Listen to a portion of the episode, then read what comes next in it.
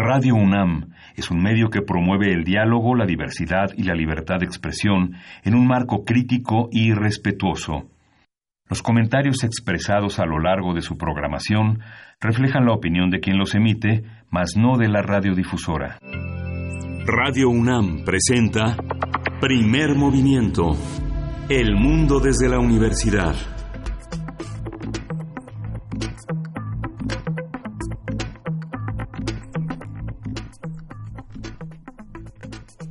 Hola, buenos días. Hoy es lunes 24 de junio. Son las 7.05 de la mañana en la Ciudad de México y estamos en la cabina de primer movimiento en Radio UNAM. Berenice Camacho, hola, buenos días. Hola, buenos días. ¿Cómo estás? Miguel Ángel Quemain, muy buenos días allá afuera a quienes nos sintonizan. A partir de este momento iniciamos primer movimiento. Muchas gracias por dejarnos acompañar su lunes. Un lunes que en la Ciudad de México pues amanece mojado. La ciudad eh, después de una intensa lluvia en distintas zonas, en una gran parte de la Ciudad de México el día de ayer durante la noche. Y pues bueno eh, iniciamos iniciamos así Miguel Ángel. Fíjate que este sábado se llevó a cabo se llevó a cabo la segunda jornada de consulta libre previa e informada de los pueblos indígenas y afro-mexicano. Esto tuvo lugar en ciudades de estados como Chihuahua de Sinaloa y de Coahuila también y en, este foro, representantes de comunidades originarias exigieron eh, el reconocimiento de su derecho a la tierra, a territorios y a no migrar. Eh, interesante, pues pone, ellos proponen hacer reformas constitucionales a distintos artículos constitucionales, el 27, por supuesto, entre ellos, para evitar la venta de la propiedad colectiva e individual en territorios indígenas. Eh, la defensa del territorio, pues en el centro, en el centro de sus de sus exigencias, pero también el tema migratorio que para el caso de los pueblos de la frontera tienen la particularidad de ser culturas transfronterizas. Entonces, este es el caso, por ejemplo, del, del pueblo de Apache, eh, un pueblo binacional que pidió ser reconocido como tal y tener acceso a territorio mexicano, revertir las acciones que en el pasado les han despojado de su, de su territorio aquí en nuestro país. Y pues este y otros pueblos exigieron ser reconocidos como pueblos migrantes, algunos de ellos pues con una tradición histórica, cultural, de movilidad eh, larguísima, ¿no? Y pues, eh, bueno, es importante, me parece, reconocer la complejidad de los distintos tipos de, migración que atraviesan este país. En este caso, una migración más relacionada con el ámbito cultural, aunque, aunque también, por supuesto, con eh, temas y razones económicas. Ahora que tenemos, pues, en el, en el panorama y en la realidad nacional, esta complejidad, esta tarea tan compleja que tiene el gobierno, y no solo el gobierno, la sociedad, para atender el fenómeno migrante en México, ¿no? Sí, justamente este tipo de procesos son urgentes y, y necesarios y bueno, forman parte de, de este esfuerzo por continuar una, una tradición democrática de diálogo. Y justamente en ese marco fue interesante que en el Pleno de la Suprema Corte de Justicia se echara abajo el proyecto de eh, Eduardo Medina Mora eh, para tener acceso sin intervención de un juez a las cuentas bancarias se declaró inconstitucional que la Fiscalía General de la República emprenda una investigación contra las cuentas bancarias sin que previamente exista o intermedie un control judicial. Estuvo muy peleado eh, esta, esta discusión. Se declaró sin efecto el artículo 142, fracción quinta de la Ley de Instituciones de Crédito, en el que el proyecto de Eduardo Medina Mora intentaba que tuviera un carácter constitucional la, eh, la, la, este, la intervención de la Fiscalía General de la República en, la, en las cuentas. La intervención de eh, el ministro Saldívar fue muy interesante porque dijo textualmente que hay algo que es muy importante, al menos para él, que era tener en cuenta la gravedad de los delitos, la gravedad de las situaciones, no excusa el cumplimiento de, de la Constitución. El combate a la delincuencia, al delito, debe ser respetando la Constitución y los derechos humanos, porque si nos ponemos a anteponer la gravedad de las conductas para a partir de ahí ser más laxos en los requisitos constitucionales, no es un camino adecuado para un tribunal constitucional ni para un sistema constitucional democrático y para un derecho penal mínimo el próximo lunes va a entrar en discusión nuevamente la, este, el, el aspecto retroactivo de esta negativa, porque muchos de los casos que están en proceso, casos muy difíciles, incluido el de Lozoya, ¿no? están en ese en este tema de acceso a las cuentas, de poder bloquearlas, como lo que sucedió con este problema que se realizó en Zacatecas, donde no estaba claro quién había dado la autorización para bloquear las cuentas de un magistrado. Y bueno, es, eh, es, es, interesante en este, en este marco lo que está haciendo Berenice el gobierno al subastar las propiedades. ¿no? Fue muy interesante cómo el gobierno federal ha aprendido de los programas de concursos, de la televisión comercial, de pujar, de...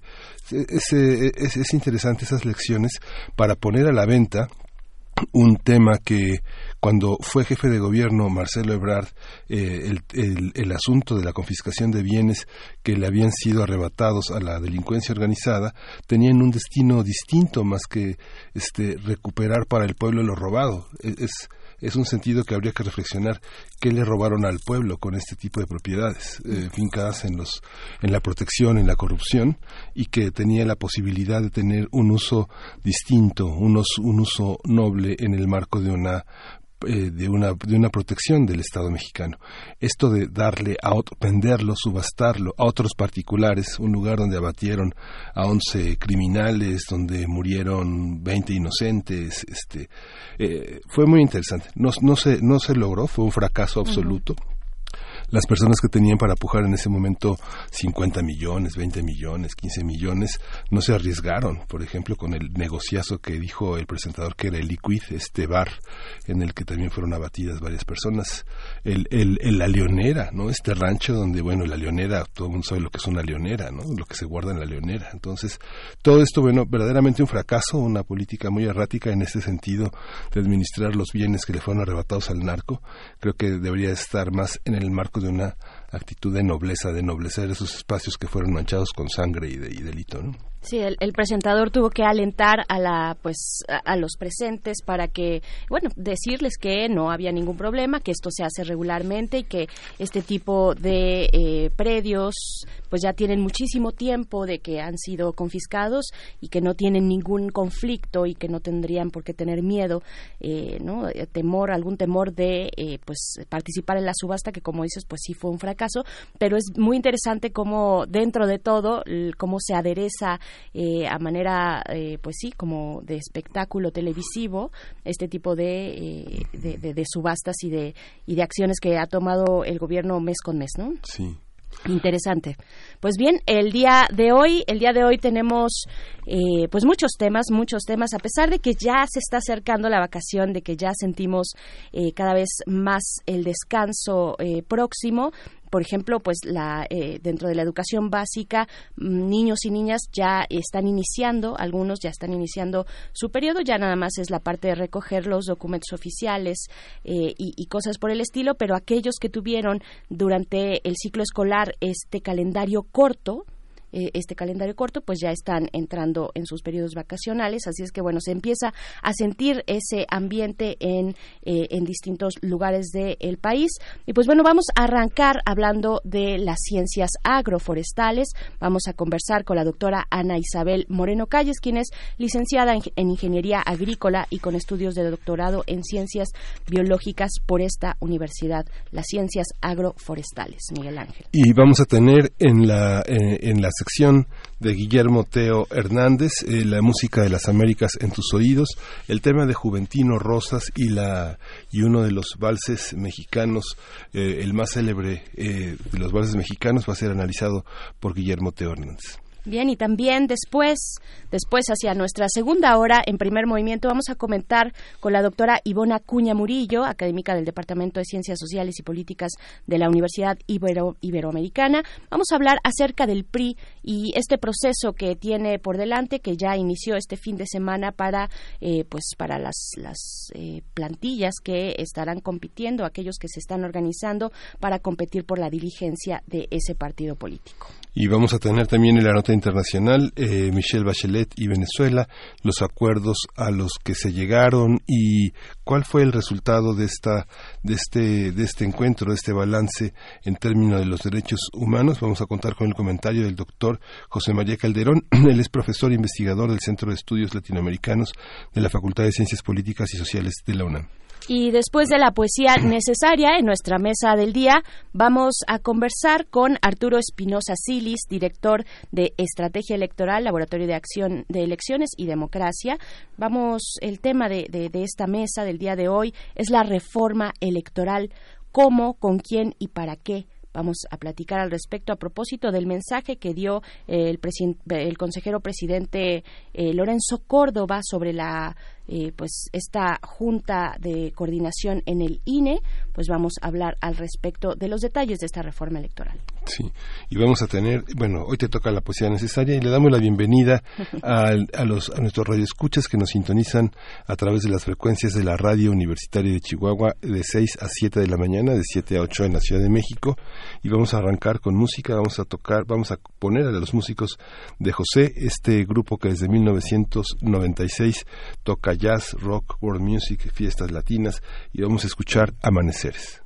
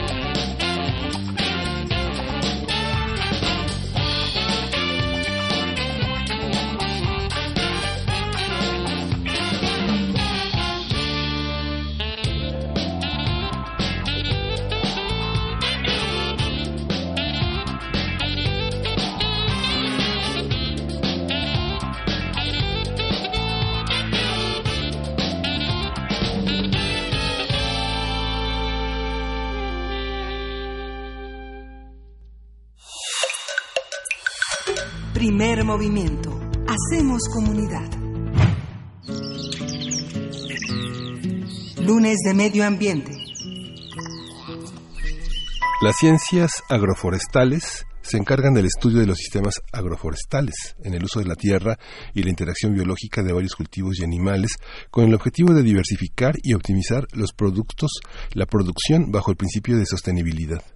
En su más reciente sesión, el Consejo Universitario de la UNAM aprobó la creación de la licenciatura en estas ciencias, ciencias agroforestales es la formación de profesionistas, críticos y éticos reflexivos que cuenten con los conocimientos, valores y habilidades teórico-prácticas necesarias en las ciencias agrícolas, forestales y agroforestales para desarrollar proyectos que incidan en la transformación de la realidad alimentaria, energética, social y ambiental del país. El proyecto de creación del plan de estudio señala que esta nueva licenciatura es pertinente en el contexto de la actual política agroforestal del gobierno mexicano, en particular con el proyecto A partir del proyecto de creación de la nueva licenciatura en la UNAM vamos a hablar sobre su área de estudio, sus alcances, su pertinencia en este momento del mundo y del país.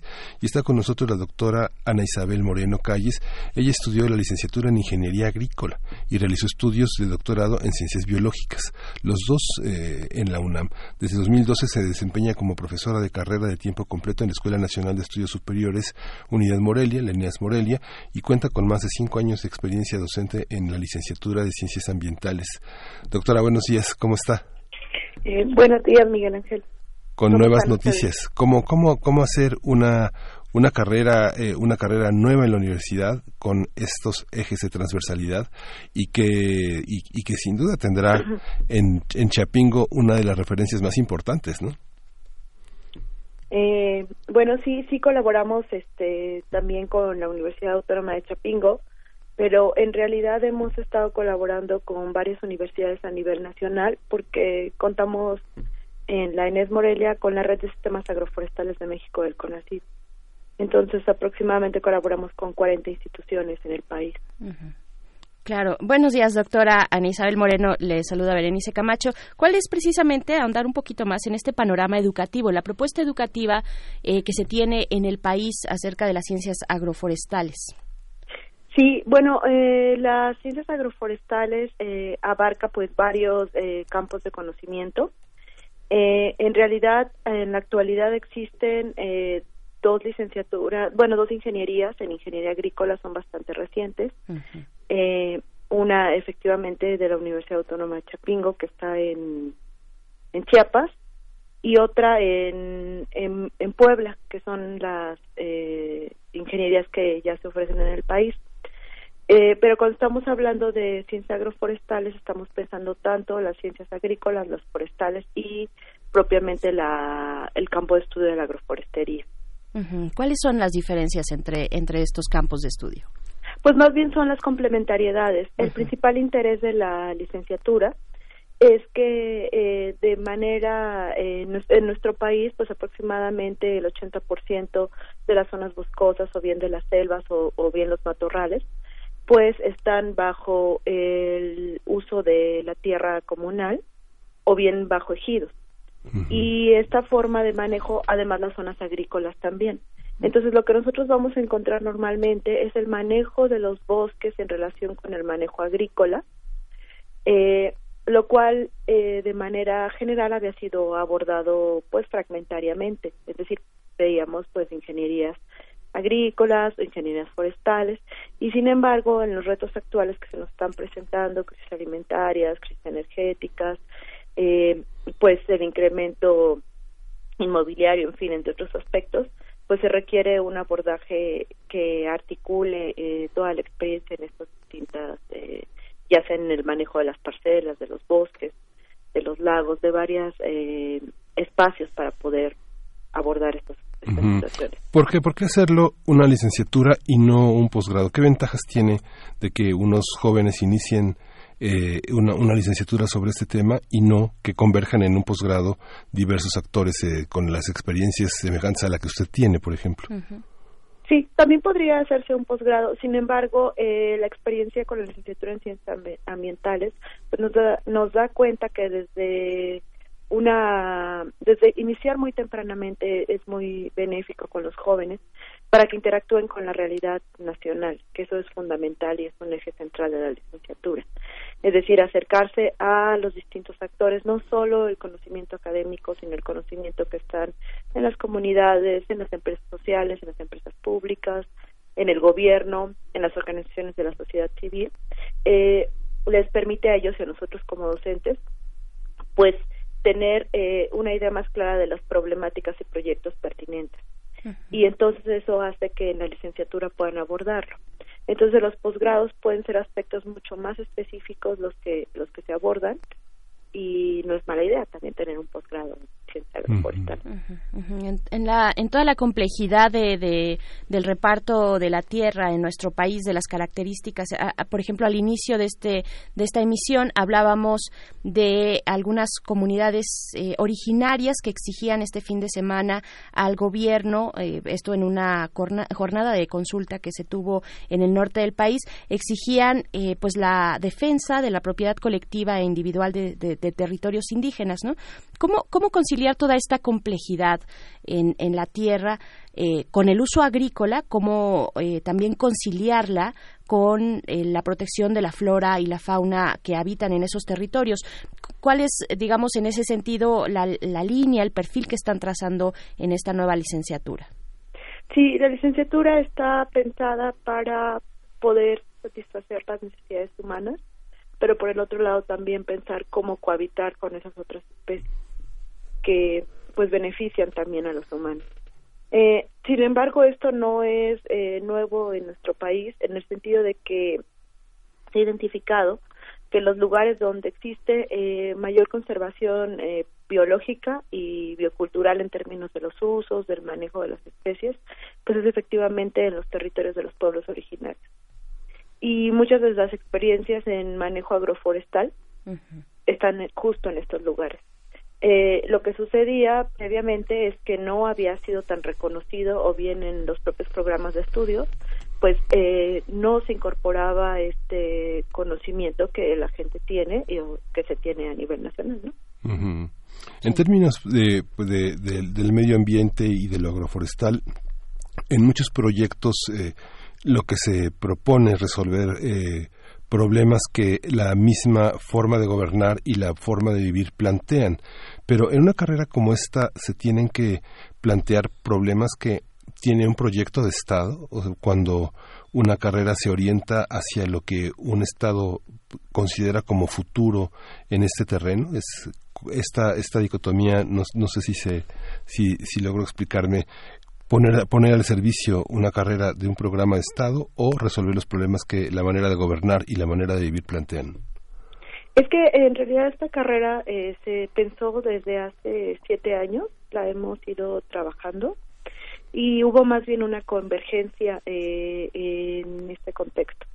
O sea, más bien lo que se pone dentro del tomo, bueno, del tomo donde se describe a la licenciatura, es que existe una convergencia, es decir, al parecer son tiempos que pueden ser benéficos para el propio desarrollo de la carrera. Sin embargo, por supuesto que la idea es que sea crítica, crítica de los propios proyectos, programas que se establecen y crítica en el sentido de lo que puede ser benéfico o no o que pueden ser las situaciones, las mejores elecciones eh, para nuestra para nuestro campo y nuestros montes en México. Entonces, eh, más bien hablar de una convergencia fortuita y que en realidad el tema agroforestal está siendo un tema eh, importante a nivel global, pues se ha identificado a partir de estudios científicos que puede contribuir al cambio climático, que puede contribuir a resolver problemas energéticos, a resolver problemas de pobreza, es decir, varios de los problemas que están presentes, pues pueden estar relacionados con estos enfoques de manejo agroforestal. Entonces es más bien verlo de esa forma. Bien, y, entonces, ¿cómo empataría o cómo empata esta licenciatura o cómo están leyendo ustedes eh, este proyecto, en particular el proyecto de Sembrando Vida, ¿no? el proyecto de, la actual política agroforestal del gobierno mexicano? Sí, pues el proyecto propone incorporar un número importante de árboles, este, principalmente árboles con uso a nivel nacional en sistemas agrícolas. Entonces es como la principal línea del proyecto. Eh, el manejo agroforestal o la ciencia agroforestal pues tiene un enfoque todavía mucho más amplio, es decir, no solo estamos hablando de de plantas, estamos hablando de plantas eh, pues probablemente principalmente nativas, pero también estamos hablando de las interacciones con los animales, de las relaciones establecidas con los seres humanos, es decir, hay varias situaciones que resolver. Eh, por ejemplo, no necesariamente las relaciones siempre son positivas entre cultivos y los árboles y con los seres humanos o con otros animales, tendrá que verse el contexto de intervención, en fin. Entonces, eh, nosotros lo estamos leyendo como un panorama eh, que reconoce estos, estos beneficios, pero que hay mucho por hacer y que también hay mucha experiencia local y que pensamos que eso se irá tomando en cada lugar de forma crítica para poderlo implementar. Fíjese que eh, hay una hay, hay, un tema recuerdo que en la remodelación de Lecumberri en el Archivo General de la Nación hubo una convergencia de varios proyectos eh, eh, de, reforestación de la zona que estaba dentro del Palacio de Lecumberri y hace 10 años inició ese proyecto y después de nueve años no sé, pasó muy seguido por, por, esa, por esa zona y lo que habían prometido se cumplió, digamos, la evolución de las especies originarias mexicanas inventariadas eh, con un control de plagas eh, muy estricto eh, en los esquemas en los esquemas de maqueta evolucionó como los investigadores habían dicho. En un proyecto de municipios y alcaldías, ¿esto funcionaría, digamos, frente al temor de la gente permanentemente de defender los árboles, pero muchos árboles que están ya agonizando, que llevarán, su agonía llevará 5 o 10 años en cumplirse eh, y que son un problema eh, por las caídas, porque no son especies originarias? ¿Esto es posible? ¿Es un proyecto que podría ser a futuro en la ciudad? Sí, es un proyecto que podría ser a futuro, pero en realidad tendríamos que ir seleccionando eh, pues cuáles especies, en qué paisajes, en qué contextos y también pues ir interactuando con las personas. Algunas veces las personas saben lo que quieren y saben eh, cómo manejarlas, pero a lo mejor no tienen los recursos o los espacios para para tenerlas. En otros casos eh, no se sabe claramente lo que se quiere, ¿no? Sino más bien se piensa, bueno, me gustaría a lo mejor tener algún tipo de beneficio, pero no sé exactamente qué tipo de especies podrían ser pertinentes o en otros casos hay muchos retos en general también para la ciencia para la reproducción de algunas de ellas o bien en términos de eh, pues eh, frente a especies que no son benéficas o u otros temas por ejemplo en el caso de las ciudades con el tema de pues de los huertos comunitarios que es también una tendencia nacional y global pues los temas de inocuidad, del acceso al agua, es decir, me interesa tener plantas, pero no tengo forma de acceder al agua o bien al suelo para poderlas mantener. Eh, o bien el tiempo, el tiempo se ha vuelto una situación eh, muy importante eh, para ver cómo se pueden eh, mantener estas estas plantas, no, estas distintas eh, formas de manejo, ya sea a nivel de huertos caseros, que era una forma pues o es una forma todavía en el país muy importante de obtener recursos, de mantener biodiversidad. Entonces, lo que yo pensaría es que son distintos los escenarios para poderlo abordar y es justo lo que plantea la licenciatura en función de, de la situación que se esté planteando, pues cuáles pueden ser esas propuestas. Claro, hay un ambiente muy diverso, ¿no? Al, respecto, un panorama que tenemos enfrente y que es diverso y es complejo. Eh, y, en ese sentido, ¿cuáles serían, eh, doctora Ana Isabel Moreno, cuáles eh, podría usted detectar como aquellos pues casos digamos que requieren fortalecimiento en el perfil de los alumnos cuáles son las herramientas que, que les dotará esta licenciatura y para qué casos para qué retos que tenemos en el país Sí, bueno, la licenciatura tiene siete campos de conocimiento. Eh, uno de los principales, pues, son las ciencias agrícolas y forestales. Sin embargo, eh, lo que nosotros vemos es que pueden ser insuficientes estas, estas abordajes, eh, porque algo que sucede mucho en nuestro campo mexicano, pues, es justo la propiedad social, que era de lo que platicábamos. eh, varios de las situaciones que, que pasan en nuestro país pues tienen que ver con un abordaje social y con eh, reflexiones éticas, ¿no? Entonces, del ámbito de las humanidades, incluso filosóficas de las formas en las cuales nos estamos relacionando los seres humanos con, pues, con las plantas, los animales, el agua, el suelo. Entonces, eh, este tipo de, de, de, temas pues pueden ser abordados a partir de, de la base de las ciencias sociales, de las humanidades y de otras formas de conocimiento. Entonces, eh, son el tipo de, de, Pero además, pues pensamos que van a requerir herramientas de índole geográfica, eh, en el sentido de que los problemas ocurren a escala local, pero muchos de sus efectos pues, tienen que ver a escala regional, nacional, global, es decir, cómo funcionan los mercados, qué implicaciones tienen las políticas que se dictan a nivel global, eh, a nivel nacional sobre eh, eh, planteamientos muy específicos en el campo, pues también se propone que puedan eh, tener eh, un acceso importante a lo que es el tema ejes ecológicos. La ecología tiene mucho que decir, las ciencias ambientales tienen mucho que decir con respecto pues al trabajo que han desarrollado las ciencias agrícolas. también incluyen a las matemáticas es un eje relevante también porque pues tendrán que hacer modelaciones, entender varios procesos. Eh, y pues también pueden acceder, bueno, más bien tendrían que tomar el acceder al, idioma inglés porque bastante literatura está en ese en esa lengua.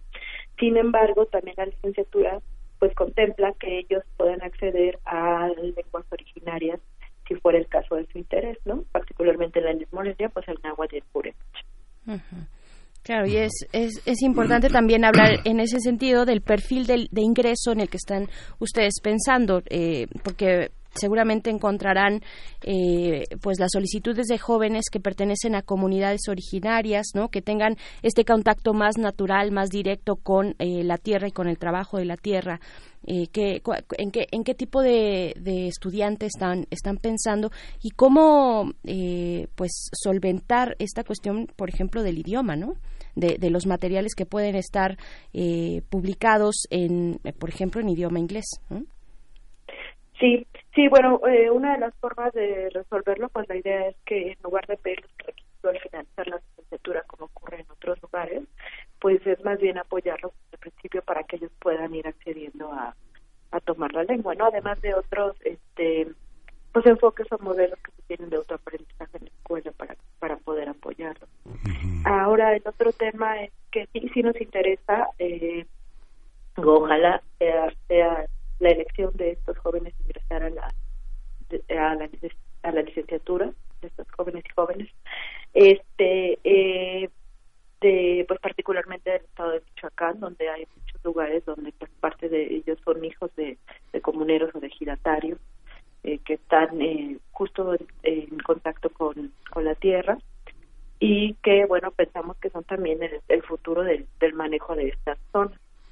Eh, sin embargo, pues pensamos, eh, realmente el perfil va a ser eh, bastante abierto, o sea, pensamos que van a venir de las ciencias, de interés en las ciencias biológicas, pero también puede ser del interés de las ciencias sociales. Algunos eh, alumnos que hayan estudiado también en esta área, pues pueden ingresar a la licenciatura, porque pues está diseñada para empezar desde una formación básica y después entrar a áreas de profundización en la temática.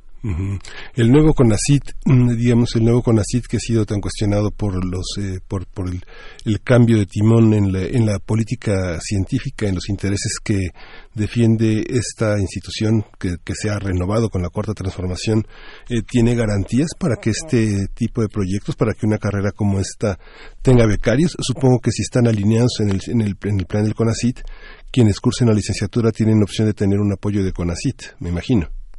Pues todavía no hemos dialogado porque bueno, lo primero era estar este pues que nuestra máxima casa de estudios estuviera de acuerdo en impulsar este este proyecto y bueno, posteriormente eso es lo que vamos a tener que hacer. Eh, la licenciatura abre en el 2020, no abre ahora en agosto. Entonces eso nos da un poco de tiempo también pues para terminar de pues nosotros vemos que el gobierno está terminando de ajustar entonces, en función de eso, pues creemos que podríamos ya empezar a dialogar. Eh, digo, no solo con CONACYT, también eh, una instancia que podría ser importante es con AFOR, eh, la Semarnat. Mm, hace poquito tuvimos algunos diálogos con la Comisión Nacional de Zonas Áridas. Eh, en fin, eh, pues varios diálogos con distintas eh, entidades que pueden ser importantes, no solo en recursos, sino también en términos de aprendizaje, porque la licenciatura tiene un eje que tiene que ver con el trabajo de campo, es decir, tiene una asignatura desde el primer hasta el cuarto semestre, que se está pensando estar de uno a dos meses en campo. Entonces, eh, estar en esto pues requiere eh, pues eh, lugares donde podamos asistir, espacios para poder interactuar con las personas. Digo, todo esto ya lo hemos ido construyendo, pero pues es parte de lo que también se requiere, ¿no? Además de, por supuesto, como siempre, recursos económicos para ello. ¿Cuáles, ¿Cuáles serían entonces esas áreas de especialización que tiene la carrera puntualmente, doctora Ana Isabel? Sí, son áreas de profundización y una es agricultura sustentable y la otra es silvicultura social. Es decir, como platicábamos, eh, eh, si bien eh, la carrera tiene un enfoque de pensar en, en montes y, por decirlo, en montes y parcelas en conjunto, en sus interacciones, también la idea es que si hay jóvenes que estén mucho más interesados en el ámbito forestal y forestal social, cómo se aborda desde esta forma, eh, pueden acceder a, esta parte de la licenciatura que se aborda a partir del quinto semestre. O bien si están interesados más en el manejo, bueno, nosotros lo vemos eh, agroforestal agrícola o bien forestal eh, agroforestal, eh, podrían ingresar a agricultura sustentable.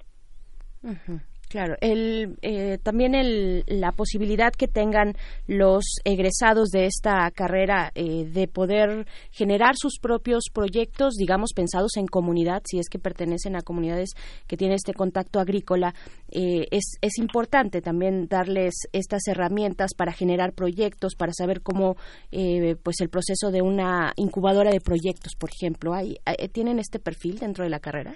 Sí, también, al menos tenemos cuatro. O sea, pensamos en que nuestros egresados van a poder bien trabajar efectivamente, eh, pues en los propios ejidos o comunidades de las cuales vengan o bien si quieren interactuar. Hay una necesidad importante, pues, de personas eh, que tengan, eh, pues, tengan suficientes habilidades y conocimientos para gestar proyectos que a los que se, nos enfrentamos. Eh, la siguiente pues tiene que ver con eh, pues realmente seguimos requiriendo gente que haga investigación en manejo de pequeña escala y en manejo de bosques con los intereses y problemas específicos de este tipo de población. No realmente las políticas de investigación se han dirigido pues a la mayor cantidad de recursos a la agricultura industrial entonces eso sí es todo un tema a nivel nacional que también ha sido abandonado. Entonces realmente formar profesionistas e investigadores que se dediquen a esto, pues también es una línea importante de la licenciatura. Eh, otra que hemos pensado es que se requiere gente muy preparada en, el diseño como en la implementación de las políticas públicas en el país. Entonces eso es también fundamental, que entiendan qué está sucediendo, eh, que comprendan qué implicaciones tiene lo que se está dando en los propios diseño y planteamiento de estas políticas de implementación y que puedan entonces intervenir de otra forma en las propias instancias de gobierno. Y finalmente, por supuesto que en el caso de las empresas sociales y privadas, que también van a requerir de este tipo de personas, eh, que estén viendo además los cambios, que los cambios ya van a ser la, la, la constante y no la excepción y que van a tener que estar resolviendo situaciones importantes con respecto a ello. Entonces nosotros estamos viendo que los jóvenes y estamos tratando que la, propuesta de la licenciatura pues contemple al menos estas cuatro salidas posibles. Bueno, un desafío, es la carrera número 128 de la UNAM. ¿Eh? es la, carrera 128, y es un desafío porque las carreras se nutren de egresados, egresados que regresan después de varios años a dar clase, eh, estudiantes muy brillantes que son asistentes de profesores, adjuntos y que continúan la tutela de la materia. Aquí el desafío va a ser tener profesores que nunca han cursado la carrera, ¿no? Y que vienen de distintas disciplinas. ¿Cómo piensan hacer como esa selección? Ya hay muchos candidatos, ya hay muchos formados para este, esta nueva aventura. Pues ahorita lo que ha sido muy positivo es que nosotros estamos en un campus de la UNAM donde existen centros de investigación. El Instituto de Investigaciones en Ecosistemas y Sustentabilidad, el Centro de Investigación en Geografía Ambiental y la propia ENES, la Universidad Michoacana de San Nicolás de Hidalgo, que está muy cerquita. Entonces, este, pues antes de aventurarnos, lo que hicimos fue hablar con los colegas que también participaron en el diseño del plan de estudios, en la elaboración de los contenidos, y pues ellos van a ser parte de esto.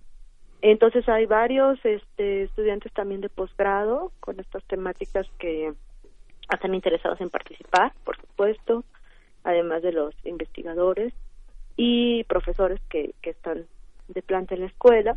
pero además pues hay muchos jóvenes en formación en esta temática eh, egresados de ciencia ambiental, ¿no? Que han estado muy interesados en, en trabajar y, y, en los temas agrícolas y forestales.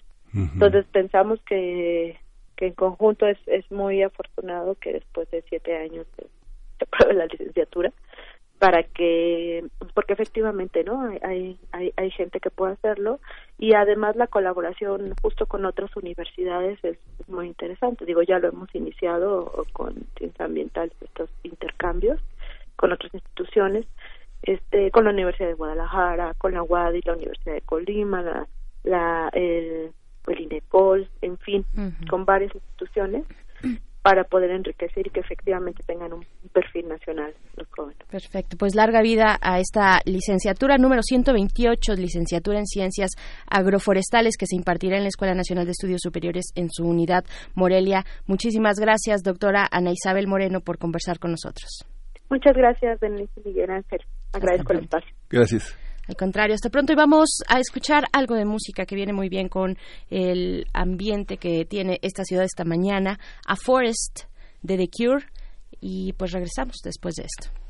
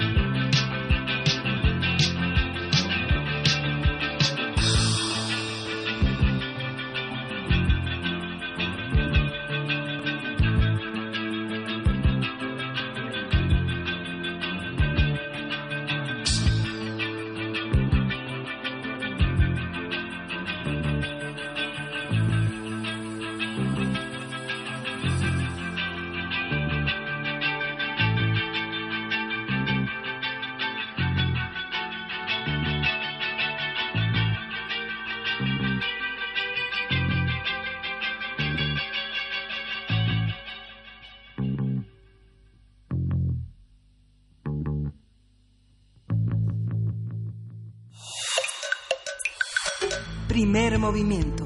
Hacemos comunidad. Y cuando son las 7 con 50 minutos de la mañana de este lunes 24 de junio, toca el turno de conversar con Teo Hernández, quien es coordinador del catálogo de música de concierto de la Fonoteca Nacional. En esta ocasión para hablarnos de la triste vida, dice Teo, la triste vida de Juventino Rosas y el más célebre de los valses mexicanos. El eh, Teo Hernández nos ha dejado esta colaboración que les presentamos a continuación. La música de las Américas en tus oídos.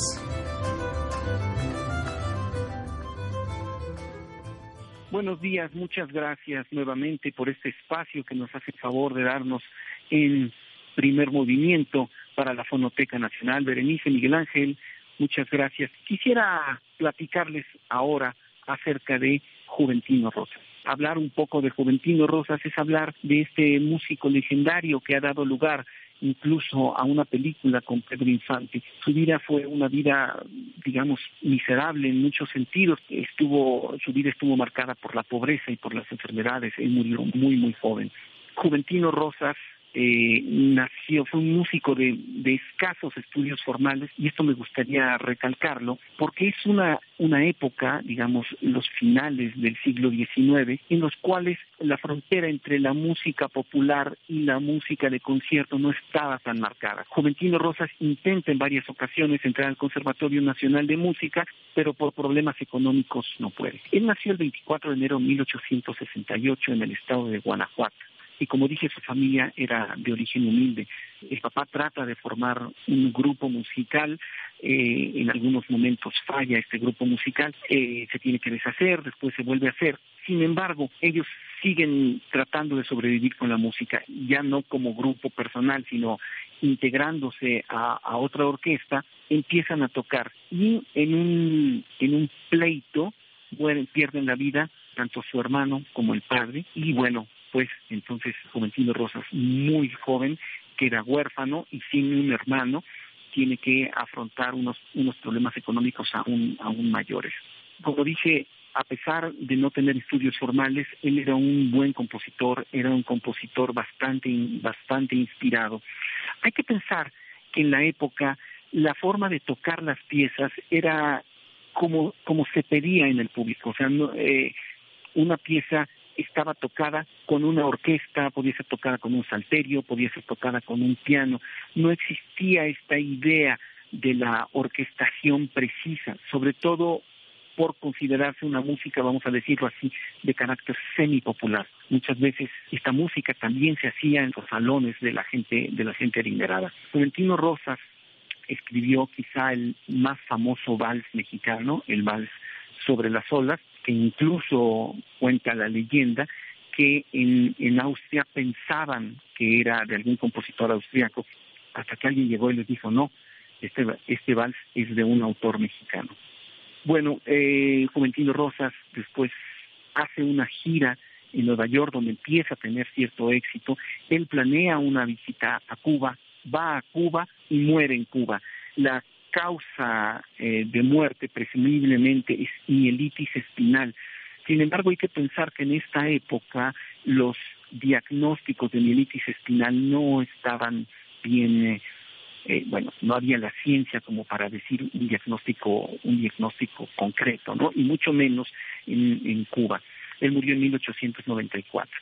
La versión que vamos a escuchar de El Val sobre las olas de Juventino Rosas es una versión sumamente interesante, porque es un arreglo que hace el gran maestro José Rolón para poder presentarlo en concierto. Entonces no se trata propiamente del vals sobre las olas como podían escucharse en un salón con algún pianista que no tuviera las herramientas técnicas para poder hacer una, una gran versión sino se trata de una versión arreglada por un pianista que incluso en determinado momento puede llegarse a considerar un arreglo virtuoso para ser presentada ya en una sala de conciertos. La interpretación corre a cargo de ni más ni menos que el enorme pianista chipriota virtuoso Ciprián Katsaris, quien se ha aficionado enormemente a la música mexicana del siglo XIX. Entonces escucharemos el así Vals Capricho a partir de Sobre las olas de Juventino Rosas, escrito por José Rolón.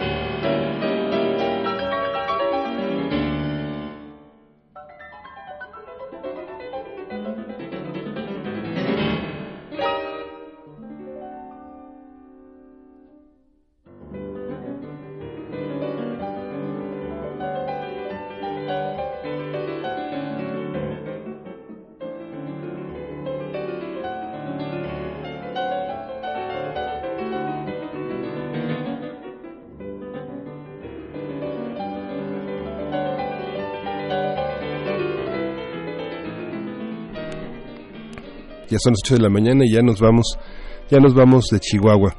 Eh, buenos días, nos escuchamos mañana, Radio Universidad de Chihuahua, Berenice.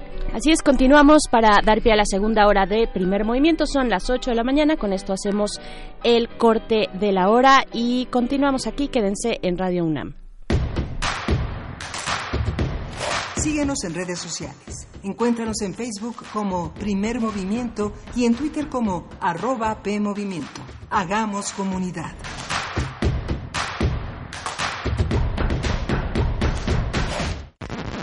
Puedes enfrentar la depresión.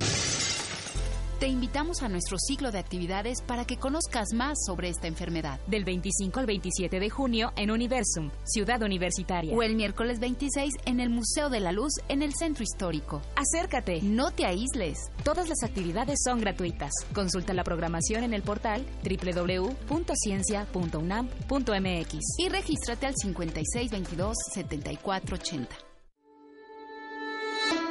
5622 7480. Ai Weiwei. Restablecer memorias. A pesar de la distancia geográfica, el artista de origen chino explora los traumas de las experiencias de China y México en un relato que apela a la obligación de construir la memoria social. Museo Universitario Arte Contemporáneo. MUAC, en Ciudad Universitaria, del 13 de abril al 6 de octubre.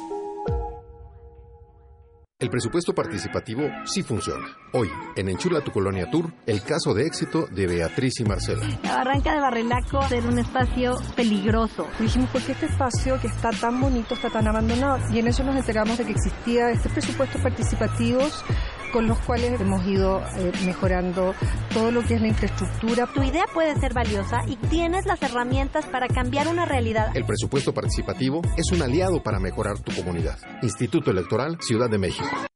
No esperes a que llegue la tormenta. Prepárate. Ubique el refugio temporal más cercano y si hay alerta, trasládate allí. Prepara tu mochila de emergencia con documentos importantes, alimento, radio, pilas y linterna. Llévala contigo. Recuerda, por la fuerza del viento, un ciclón puede ser depresión tropical, tormenta tropical o huracán. Sigue las recomendaciones y mantente a salvo. Comisión Nacional del Agua. Gobierno de México.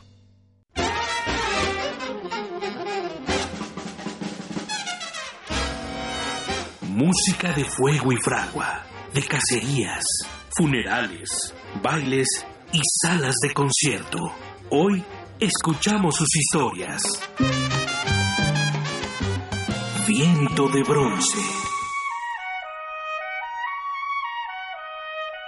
Un programa de Juan Arturo Brennan. Acompáñanos en un recorrido por todos los géneros y todos los estilos de la música de trompeta. De lunes a viernes a las 6.40 de la mañana o escucha la repetición a las 3 de la tarde. 96.1 de FM. Radio UNAM. Experiencia sonora.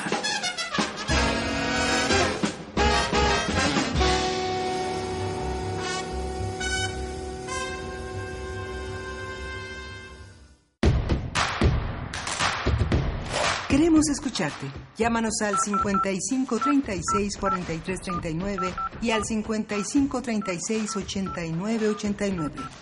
Primer movimiento. Hacemos comunidad. Muy buenos días, son las 8 de la mañana con 4 minutos. Estamos, continuamos aquí en la cabina de Radio UNAM en primer movimiento. Miguel Ángel Quemain, ¿cómo estás? Buenos días. Hola, Berenice, buenos días. Son, eh, hoy es lunes 24 de junio y son las 8.05 justamente de la mañana. Las 8.05 y pues bueno, con muchos temas por delante en este día eh, vamos a estar conversando en nuestra nota nacional acerca del PRI y de lo que está ocurriendo en torno a su a la elección de su próximo dirigente. Vamos a comentarlo con la doctora Ivonne Acuña Murillo. Ella es académica del Departamento de Ciencias Sociales y Políticas de la Universidad Iberoamericana. Y también en nuestra nota internacional platicaremos sobre la visita de Michelle Bachelet a Venezuela en el comentario del doctor José María Calderón, quien es profesor de, profesor investigador del Centro de Estudios Latinoamericanos de la Facultad de Ciencias Políticas y Sociales de la UNAM. Y también comentarles que esta mañana, esta mañana, la conferencia matutina del presidente Andrés Manuel López Obrador se lleva a cabo desde Quintana Roo. Eh, ha estado ahí el fin de semana, el día de ayer estuvo en Tulum hablando del problema del sargazo, hablando también. ¿Cuál problema? No hay problema. pues él dice que no hay problema, dice que no, que esa es que, que no hay de qué preocuparse, que enviará a la Marina a resolver el problema, que se invertirá para retirar las eh, pues son toneladas, decenas de toneladas que diariamente se recogen en las costas de, del Pero bueno, se van a construir unos barcos para recoger, esperemos que sean antes de que acabe el sexenio. Pero en primer movimiento hemos, hemos hecho varios programas sobre el sargazo, hicimos dos muy significativos. En su momento pondremos el podcast en redes sociales, la, la localización de esas dos conversaciones con científicos mexicanos que han abordado el problema del sargazo, que no es cualquier problema, es un problema grave que afecta muchísimo la, la productividad, que tiene una, una, una proyección de, de, de, años para poder paliar esta situación que afecta a las playas mexicanas, sobre todo en el, en el sureste mexicano, que es una de las zonas de mayor turismo y de mayor expectativa para, para un turismo ya aclientado en, en, nuestras, en nuestras costas, ¿no? Pues sí, así es. Y en, este, en estos momentos que se lleva a cabo la conferencia eh, matutina, pues son los periodistas que están eh, pues haciendo el recuento también frente al presidente y, haciéndole distintos cuestionamientos frente a este problema tan grave del sargazo y pues evidenciando lo que ya sabemos, el grave problema y el impacto que tiene esta situación en la industria turística, que es finalmente la base, la base de, de la región, ¿no? la base económica de la región. Así es que bueno, eh, seguiremos con atención este problema. Pueden visitar eh, pues las conversaciones que hemos tenido sobre el sargazo, como bien decías Miguel Ángel, en nuestro sitio de podcast, que es radiopodcast.unam.mx. Y pues de esta manera también les invitamos a escribir en nuestras redes sociales, díganos qué opinan, es pues es un problema o no es un problema, es de fácil resolución, como dice el presidente eh, arroba P Movimiento en Twitter, Primer Movimiento UNAM en Facebook. Ahí nos pueden dejar sus comentarios y gustosos los vamos a leer. Y damos la bienvenida, Miguel Ángel, también a quienes nos escuchan desde otros lugares. Sí, en la Universidad Nicolaita, la radio Nicolaita de la Universidad de San Nicolás de Hidalgo en Morelia, que tiene, eh, se hace la radio en una ciudad, pero es una radio para el mundo, es una radio que se hace desde la universidad y justamente eh, de una de las universidades fundadoras y más importantes del continente.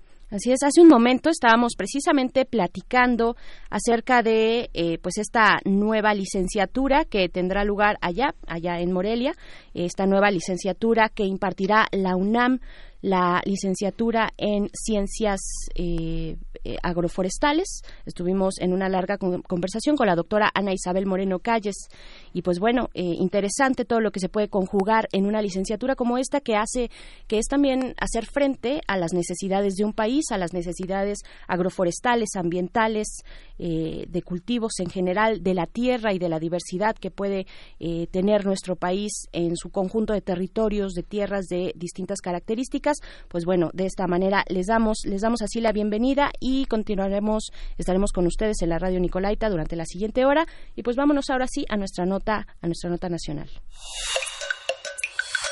Primer movimiento. Hacemos comunidad. Nota nacional. Siete fórmulas se registraron este sábado en búsqueda de la presidencia y la Secretaría General del PRI.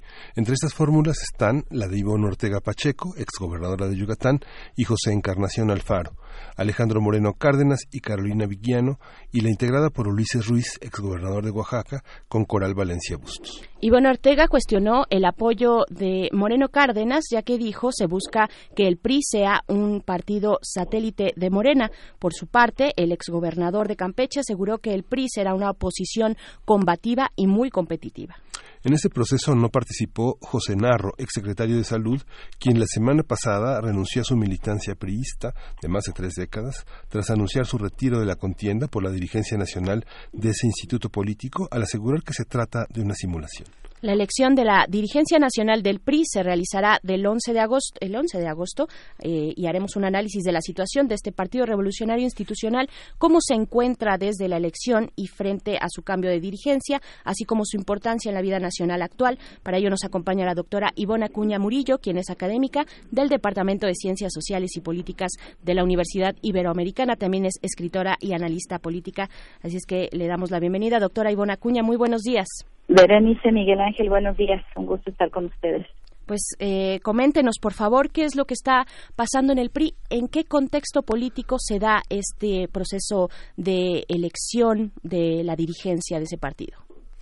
Pues se da en un momento en el que el PRI eh, pasa por su peor crisis desde su fundación, desde sus primeros años, eh, y la renuncia a la, no solo a la candidatura, sino a la militancia de José este, Narro Robles y con él de Beatriz Pajés Hiergo, pues es digamos una especie de clavo más al ataúd.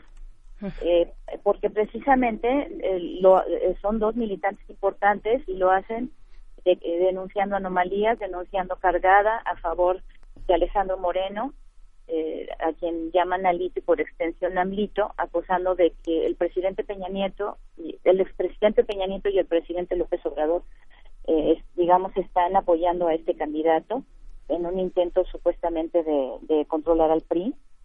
Eh, entonces, pues son acusaciones graves que empeoran la situación de crisis por la que pasa el partido, que se caracteriza además por otras cosas, por pérdida de militantes o al menos una modificación de ellos mismos en cuanto a lo que habían declarado que era su, su padrón de militantes de seis millones y medio a un millón doscientos mil. La sus aliados, digamos, que se van como el Partido Verde y el PES, con el que estuvieron en, en fórmula en las elecciones anteriores y que ahora se acercan y, y este, apoyan a Morena. Eh, el dinero, ¿no? La crisis económica por la que pasan, es de llamar la atención porque intentaban que el, el INE desarrollara o los apoyara en las elecciones que vienen de la dirigencia y les les decía pues tienen que apoyar o tienen que participar con 240 millones de pesos y el PRI no los tiene. Y entonces va a hipotecar el edificio de la CNOP en la Ciudad de México para poder realizar sus elecciones las que dice que no pueden este, rebasar los 100 millones de pesos. Entonces eh, tienen crisis de candidatos tienen crisis de figuras tienen crisis de militantes tienen crisis económicas no pierden sus este, su postura en el Congreso. Perdón voy en el Iberobús sí sí no, lo sabemos eh, doctora. Pero sí le escuchamos bien. Ah perfecto. Entonces digamos que el momento por el que pasan tiene varias aristas no algunas ya de estas que acabo de mencionar. Y encima pues renuncia a una de sus figuras centrales que además pretendía dirigir al partido pues eso los pone en aprietos más aún no por supuesto. Hijo, qué, qué complicado el panorama que tiene este partido político. ¿Cómo, ¿Cómo quedan las fuerzas al interior del partido después de pues el fuerte golpe que recibieron en las elecciones del primero de julio del, del año pasado? ¿Cómo se están rearticulando? ¿Qué decir eh, de una militancia que históricamente, pues sabemos, eh, tiene uno de sus lemas internos dentro de su, su, su, política de cerrar filas, ¿no? Cerrar filas ante la adversidad y y cuando se define un candidato, pues también, ¿no? ¿Qué, qué, decir? ¿Cómo, ¿Cómo los deja en este sentido de las, de las dirigencias eh, el golpe electoral que sufrieron? Pues perdió o está perdiendo justamente una de las características que lo hacía eh, un partido fuerte, que era este, precisamente el espíritu de cuerpo. Y esto lo vemos claramente cuando hay siete fórmulas. Y cuando seis de esas fórmulas acusan a una de ellas, había dicho Alejandro Moreno, de ser el favorecido por la dirigencia actual, de estar favorecido, como decía, por un expresidente y supuestamente por el actual presidente, aunque ya AMLO, utilizando la frase de Fox, dijo, ¿y yo por qué, no? yo, no, no, yo soy diferente, entonces no, no tengo la mano metida en ese proceso. Pero justamente estamos viendo, Ivonne Ortega, este, a quien se mencionaba hace unos minutos, justamente denuncia que la cúpula que llevó al PRI a la, a la debacle en la que se encuentra, o bueno, contribuyó porque este debate podríamos decir que empieza en el 88, cuando 1988, cuando Carlos Salinas eh, gana este, después de la caída del sistema y gana aún inclusive con una votación muy baja para el PRI, el 51% de los votos, a pesar de que se acusa de, de, pues, de un fraude de la caída del sistema, el asesinato de Colosio, eh, la pérdida en el 97 de la mayoría en las cámaras, la elección de 2000, del año 2000, la alternancia, cuando el PRI queda como segunda fuerza. En 2006 queda como tercera fuerza, inclusive con la votación más baja de su historia, 21% de votos que logró Madrazo. Y la elección del año pasado, su candidato, José Antonio Mid, se queda con el 16.4% de los votos. Entonces, estamos observando esa, esa debacle, esa tendencia a la, a la debacle. Y entonces, eh, esto que acusa Ivonne Ortega dice, bueno, estos últimos resultados electorales del año pasado y el resultado electoral de 2018 es parte de la actuación de una élite que se ha posicionado, que se ha apoderado del partido y esa élite está comandada por el grupo Tlacomulco y por supuesto por el presidente Enrique Peña Nieto. Entonces ella acusa inclusive que en esta en este proceso interno electoral pues están este, hay injerencias, hay injerencia dijo ella o mencionó en ese grupo que está este, pretendiendo seguir controlando al partido, ella mencionó a Luis Videgaray y mencionó a José Antonio Mis y que han estado operando eh, para que los los que los que pretendían ser o pretenden ser este, dirigir al partido para poder registrar sus candidaturas necesitan eh, el aval de algunos de algunos órganos del partido de este de la estructura territorial en este caso de los comités directivos estatales de sectores y organizaciones del partido de afiliados de consejeros y consejeras. Y entonces ella misma en su recorrido buscando las firmas para este aval eh, se encontró con que en la CNC no le quisieron dar la firma porque este, ella firma pues ya había una una este, petición previa de estos personajes que, pretenden continuar controlando al partido, el mismo José Antonio Mir, para que no le dieran la firma. Ahí hay otros candidatos.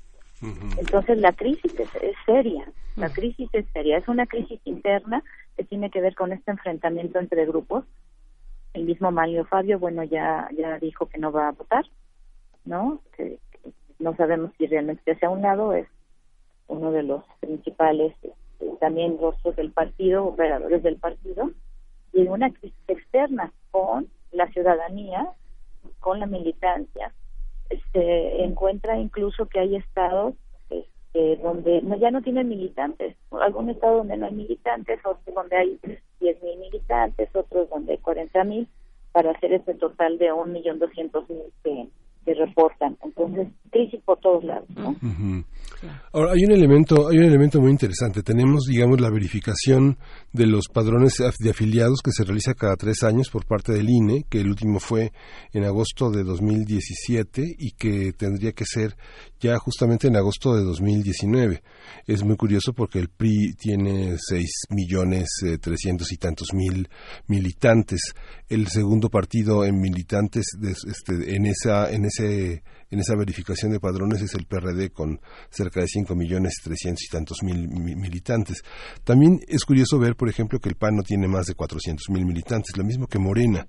La, eh, el, el padrón indica que está formado por mujeres en poco más del 30%, digamos, el PRI eh, de sus 6 millones de, afiliados tiene más tiene tiene más de un millón de mujeres que hombres. Lo mismo pasa con el PRD y lo mismo pasa no pasa con Morena. Morena tiene más hombres que mujeres. Toda esta composición de los partidos, ¿usted cree que 2019 eh, sea una configuración además de este mecanismo, esta herramienta uno puede buscar así como busca las multas en en la verificación, uno puede ver si este, si nuestra creencia de elector está, está, está dirigida hacia un partido o no. Todo esto hace que el padrón sea más claro, más transparente. ¿Cómo, cómo lo ve? ¿Cómo ve esta configuración para este, para este 2019? ¿Cree que varíe mucho después de los 30 millones de votos que, que tiene el presidente? Bueno, este, el PRI ya hizo la aclaración que no tiene seis y medio millones de militantes, sino poco más de un millón, un millón doscientos, porque mentirle al INE, diríamos, es decir, con afiliados fantasma le iba a suponer una multa de 48 mil pesos por cada militante, mm. lo cual habla de una cifra que el PRI no tiene para pagar. Entonces dijo, no, no, no, este, hagamos, aclaremos, no tenemos tantos militantes. perdón, nos equivocamos, ¿no? Sí. Pero efectivamente, eh, eh, no solamente en, función del número de afiliados, sino también del número de habitantes que el PRI gobierna. El PRI gobierna a 42 millones, alrededor de 42 millones de habitantes, Morena a 34 millones, pero va subiendo. Eh, aquí el punto es que el PRI, este, desde años anteriores, en un estudio de parametría, se había visto que va perdiendo voto duro. eh, y eh, no solamente eso, tiene un gran reto en 2021 porque de los 11 estados que gobierna, 8 se van a votar para, para gobernador. Entonces va a ser la prueba de fuego y vamos a ver si es cierto que esa militancia quede clara, que ese voto duro, que digo está disminuyendo, le, le, permite continuar o, o comienza a perder el registro en algunos estados por lo menos o en municipios como ya lo, lo dijo este, Claudia Ruiz Macio muy, muy francamente, en la elección eh, de este año, pues ya les fue bien porque no perdieron el registro. Entonces, la situación sí es, es preocupante, tienen razones de estar preocupados. Ahora sí, eh, escuchamos hace unos minutos de la, de la renuncia de José Nago y, y, y Beatriz Pajés, que era una eh, abierta defensora del PRI, del presidente Peña, está ahí detrás de su renuncia. O qué están observando dentro del partido o, o quién los obligó a tomar esa decisión pues tan dañina al partido. Y Bono Ortega dice, yo no me voy, yo voy a, dar la batalla, ¿no? Pero ¿por qué este José Narro y Beatriz Pajés decidieron no dar la batalla? Sí. Claro. pareciera que se trata de una refundación, ¿no? Digamos una, digamos pensando así como maquiavélicamente, podríamos pensar que personajes tan importantes eh, del PRI con una larga trayectoria van, van a pasar lo mismo que pasó del PSUM al PRD o de este o del PRD a Morena o digamos que es un mecanismo posible dentro de la refundación del PRI, ¿no? Ya no les funcionó el nuevo PRI, pero ahí pueden refundar otro, ¿no? Pues eh, es probable, van a perder incluso a ellos este, propuestas para que pierdan hasta el nombre, es decir, esto sí es grave, ¿no? y, y, eso sería como engañar a la, este, a la ciudadanía, ¿no? Si acaso cambian de nombre, de veras van a ser diferentes. Porque, ah, y el cambio de nombre incluso lo sugirió el, el expresidente Enrique Peña Nieto, entre otros. Pero aquí lo interesante es que ellos no cambian sus conductas, están este, atrapados ya. El PRI en, en sus primeras décadas justo tenía esa virtud, se sabía reinventarse la reforma política de 1977, que fue pensada por Jesús Reyes Heroles, es uno de esos ejemplos. Esa reinvención, a, liberalizar el sistema para disminuir la presión, porque en 76 López Portillo se eligió como presidente prácticamente sin oposición. Y entonces, bueno, se dieron cuenta que era necesario modificar, abrir, liberalizar, darle registro al Partido Comunista para, este, pues, mostrar cierta tendencia a la democratización y bajar la presión del sistema. Perdieron esa virtud. ¿sí? Y entonces, justamente lo que estamos viendo ahora con esta reelección, las acusaciones de cargadas y de todas las prácticas este, que ya conocemos del PRI, que se han vuelto cultura política y que incluso han saltado otros partidos, siguen ahí.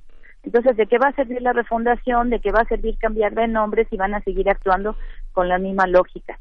Lo que parece aquí más bien que está pasando, y, lo dice este, también, lo denuncian algunos de sus militantes, es que parece ser que acabarían convirtiéndose en este, satélite del, de Morena.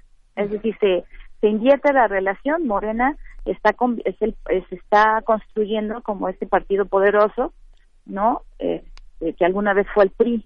No sabemos si con las mismas prácticas habrá que observar, pero entonces eh, hemos observado eh, algunas tendencias de militantes del PRI, de miembros del PRI, por ver a, López Obrador como antes veían al presidente priista, es decir, en esa misma lógica presidencialista. Entonces, ¿qué sentido tendría fundar un nuevo partido que además, pues empezarían como eh, en la chiquillada, ¿no? Un partido de la chiquillada. O sea, realmente su situación es difícil, muy difícil.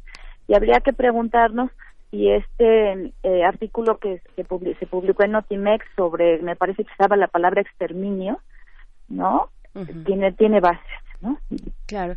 Eh, hay un hay un, un ejercicio de, de, autocrítica, de reflexión interna en estas eh, declaraciones que ha dado después de las elecciones Claudia Ruiz Macié. Eh, están en, están en ese momento o con qué herramientas cuentan para volver a pues a, a reinventarse, ¿no? Que es finalmente como nos comenta doctora Ivona Cuña, pues algo que ha caracterizado al PRI de todos estos años. ¿no? Sí hay autocrítica, sí la hay, y la hay en otros personajes. Mencionábamos a Ivonne Ortega, este eh, bueno la forma en que sale este también José Narro tiene que ver con esa autocrítica pero justo la salida de Narro y Pajés lo, de lo que nos está hablando es de que no se está escuchando adentro que no todos los integrantes y todos los grupos del PRI están haciendo esa autocrítica y entonces pretenden continuar vivo con esas viejas prácticas el futuro del PRI se va a decidir adentro del PRI es decir cómo van a resolver estos enfrentamientos entre ese grupo eh, que, este, pretende mantener su control sobre el partido y quienes están movilizándose para eh, recuperar a su militancia, para ofrecer otra cara, para recuperar sus valores. Incluso eh, algunos se está hablando de que sus valores se fueron con Morena, ¿no? De que de hecho este, que se los lleva Obrador, aunque Obrador ya no era brista, ¿no? Pero que se van con Morena, esa ese nacionalismo, esa este cara eh, esa cercanía con la gente, etcétera. Entonces, realmente la situación del PRI es está en una situación límite, creo yo. Y si no resuelven primero sus problemas internos, va a ser difícil que recuperen a la ciudadanía, la militancia, que mantengan los estados que gobiernan, ya no digamos que, que gobiernen en otros estados, ¿no?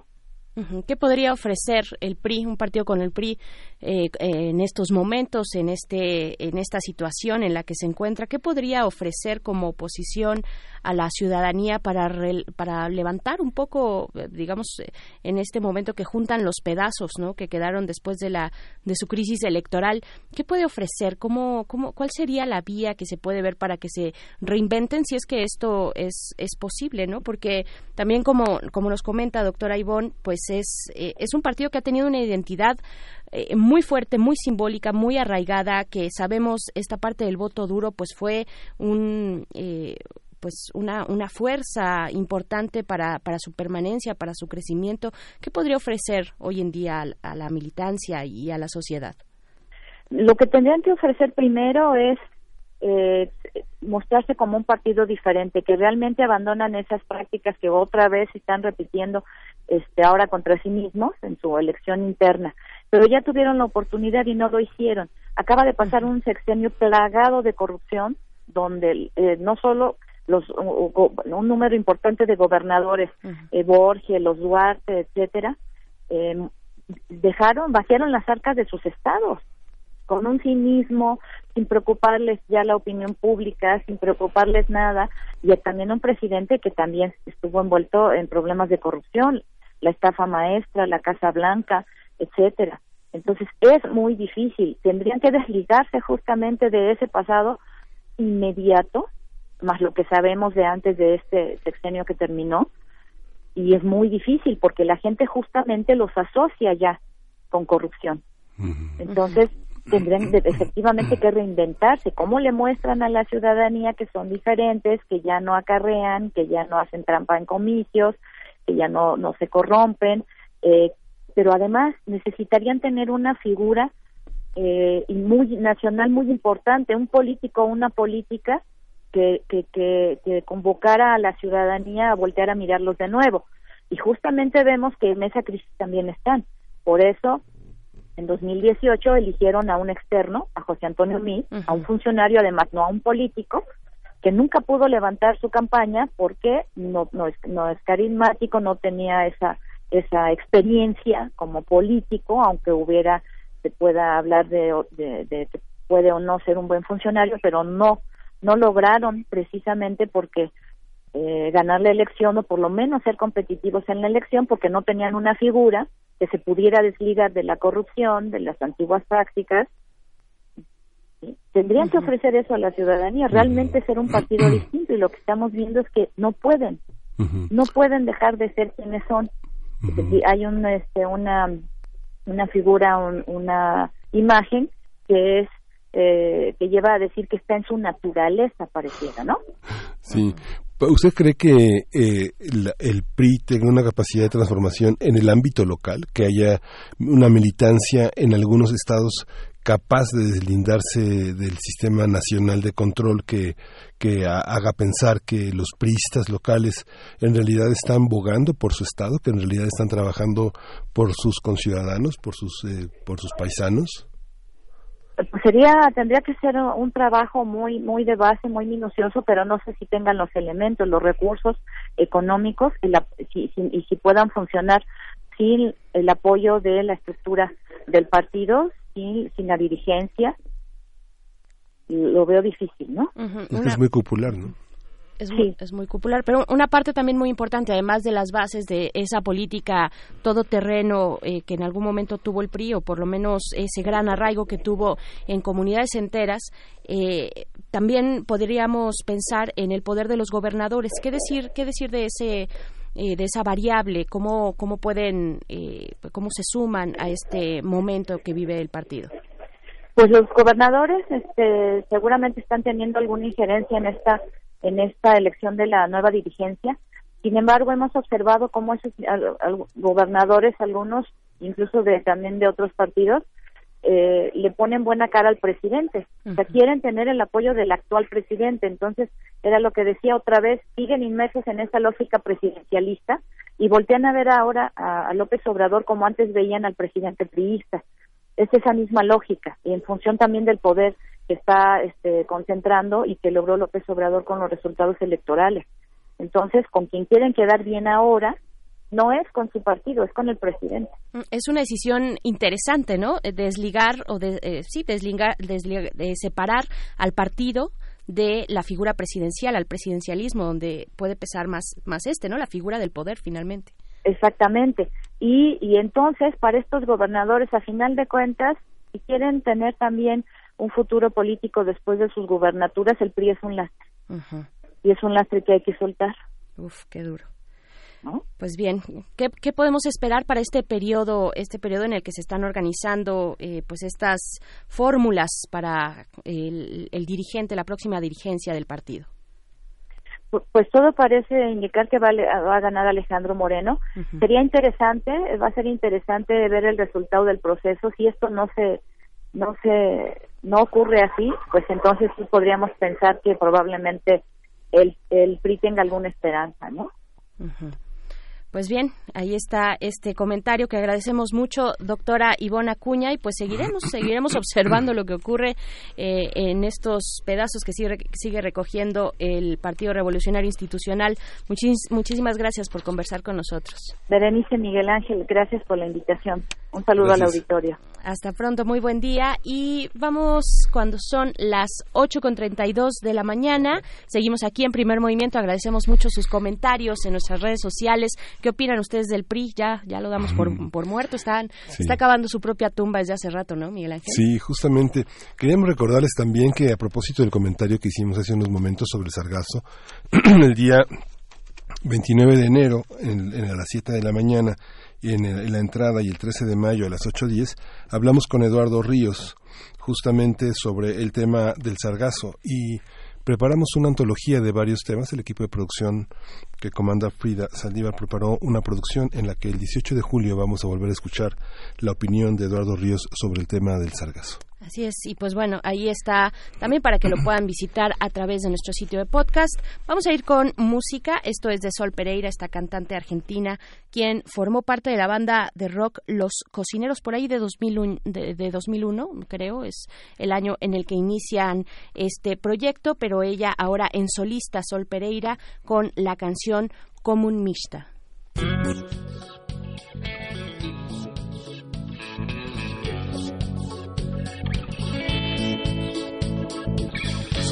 Y consumista. Creo en un Dios, creo hasta en dos.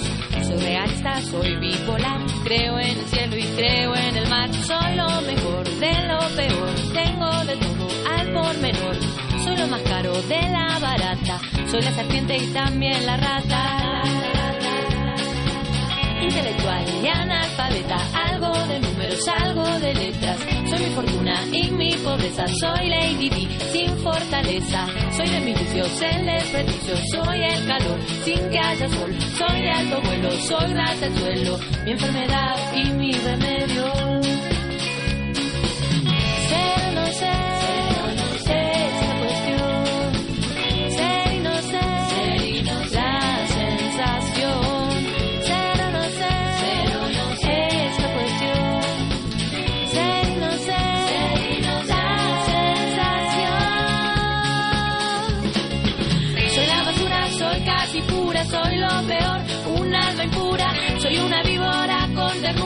soy una fruta que no madura. Soy lo que quiera, si no lo soy. Soy donde vengo y donde voy.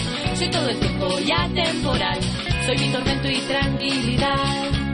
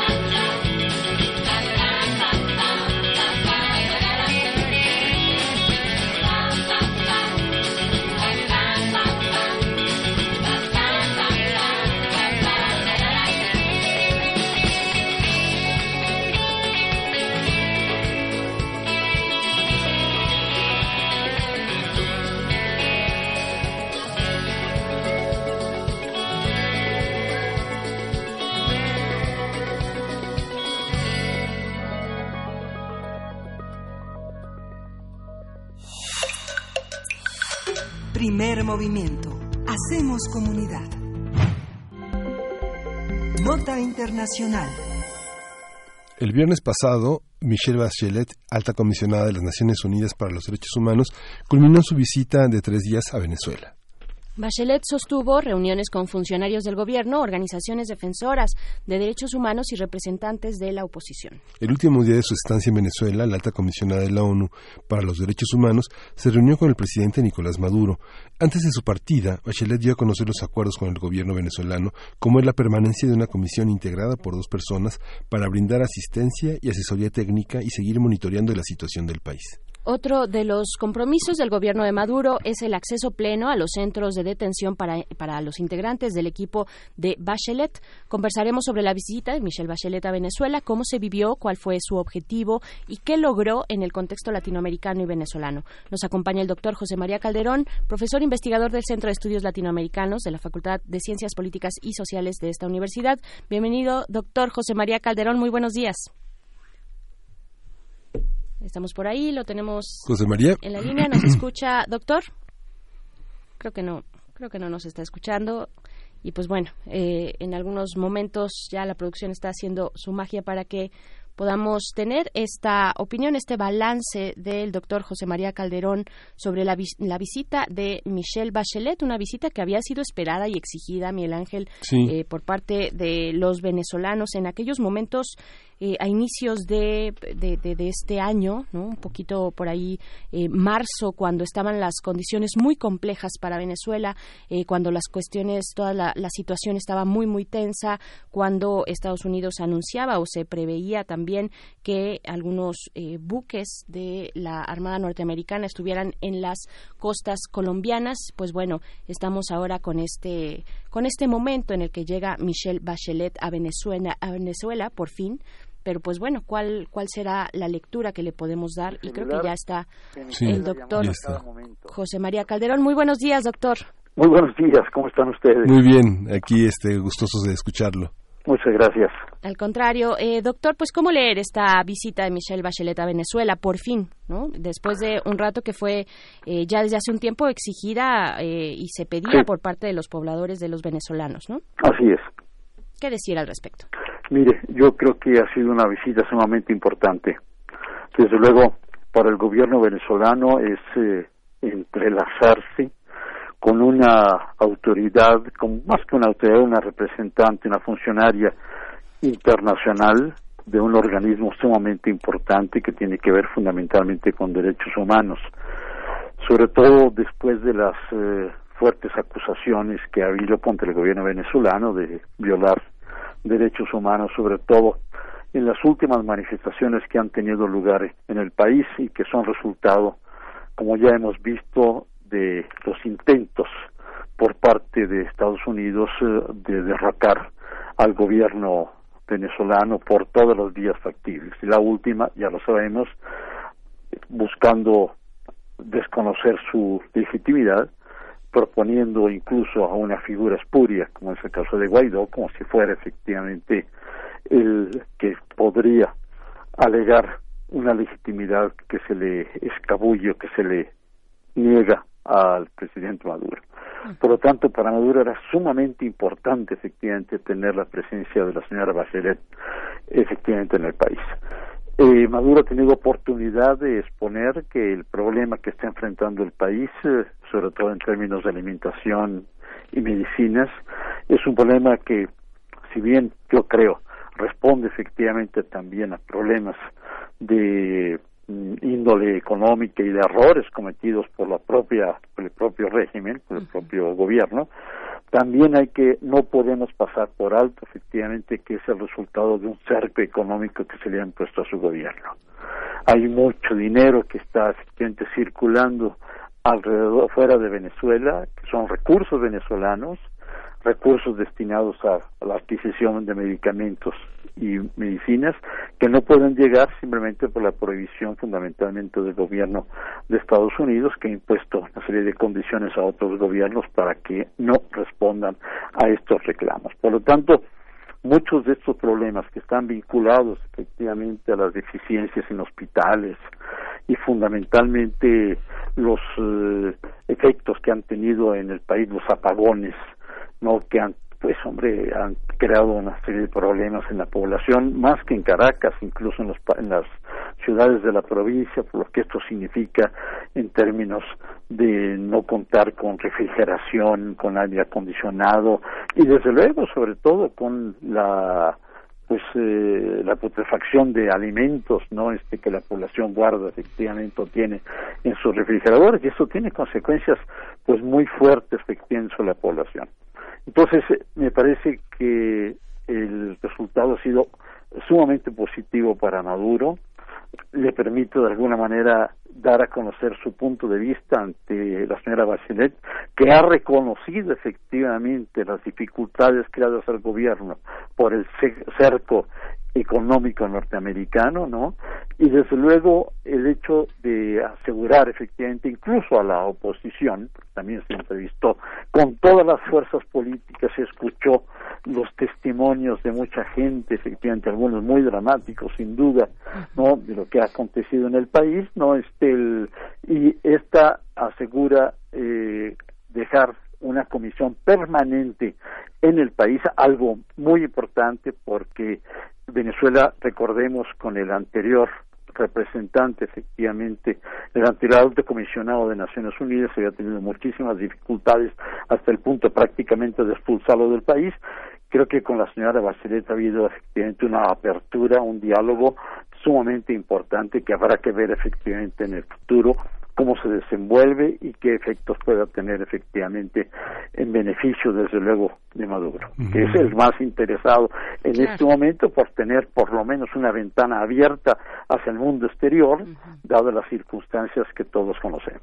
Sí, es, fue, fue, fue muy prudente su actitud porque logró reunirse, a pesar de una visita tan relámpago, logró reunirse con sectores eh, muy muy equidistantes, tanto en lo político como, como en lo social, ¿no? Como bien señala todos estos matices de, de, insolvencia, de crisis, pareciera que son resultado nada más del gobierno, pero también son resultado de una serie de intereses por desestabilizar Venezuela y apropiarse de ella también. Digo, hay que decir eso también, ¿no? Indudablemente, yo creo que este es uno de los grandes triunfos de Maduro, el poder encontrar una interlocutora de alto nivel internacional para explicarle la situación y que ella misma reconoce que está presente en, en, las dificultades que enfrenta el gobierno.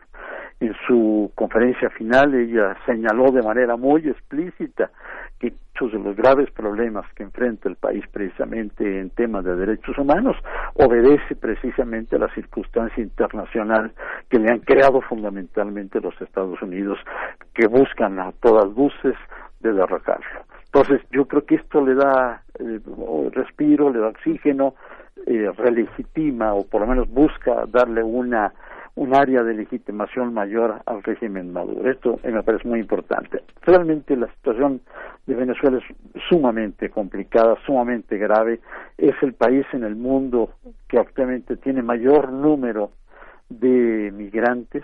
Estamos, se habla casi de 5 millones de venezolanos que están en diferentes lugares del mundo, particularmente en América Latina, no como resultado precisamente de esta situación económica pues muy complicada, muy difícil efectivamente para una población que había vivido fundamentalmente en años pasados, sobre todo con el boom petrolero, en condiciones verdaderamente excepcionales. Era, sin lugar a dudas, uno de los países que había logrado reducir los eh, índices de desocupación, de salud pública, de educación, etcétera. Entonces, realmente todos los, los, proyectos y programas políticos y sociales que puso en práctica el presidente Chávez, pues han venido deteriorándose con el paso del tiempo por las circunstancias que estamos hablando. Digo, no excluyo los errores del gobierno venezolano, pero indudablemente, aún con estos errores, la situación se agrava precisamente, ¿no?, por el cerco económico que le han impuesto.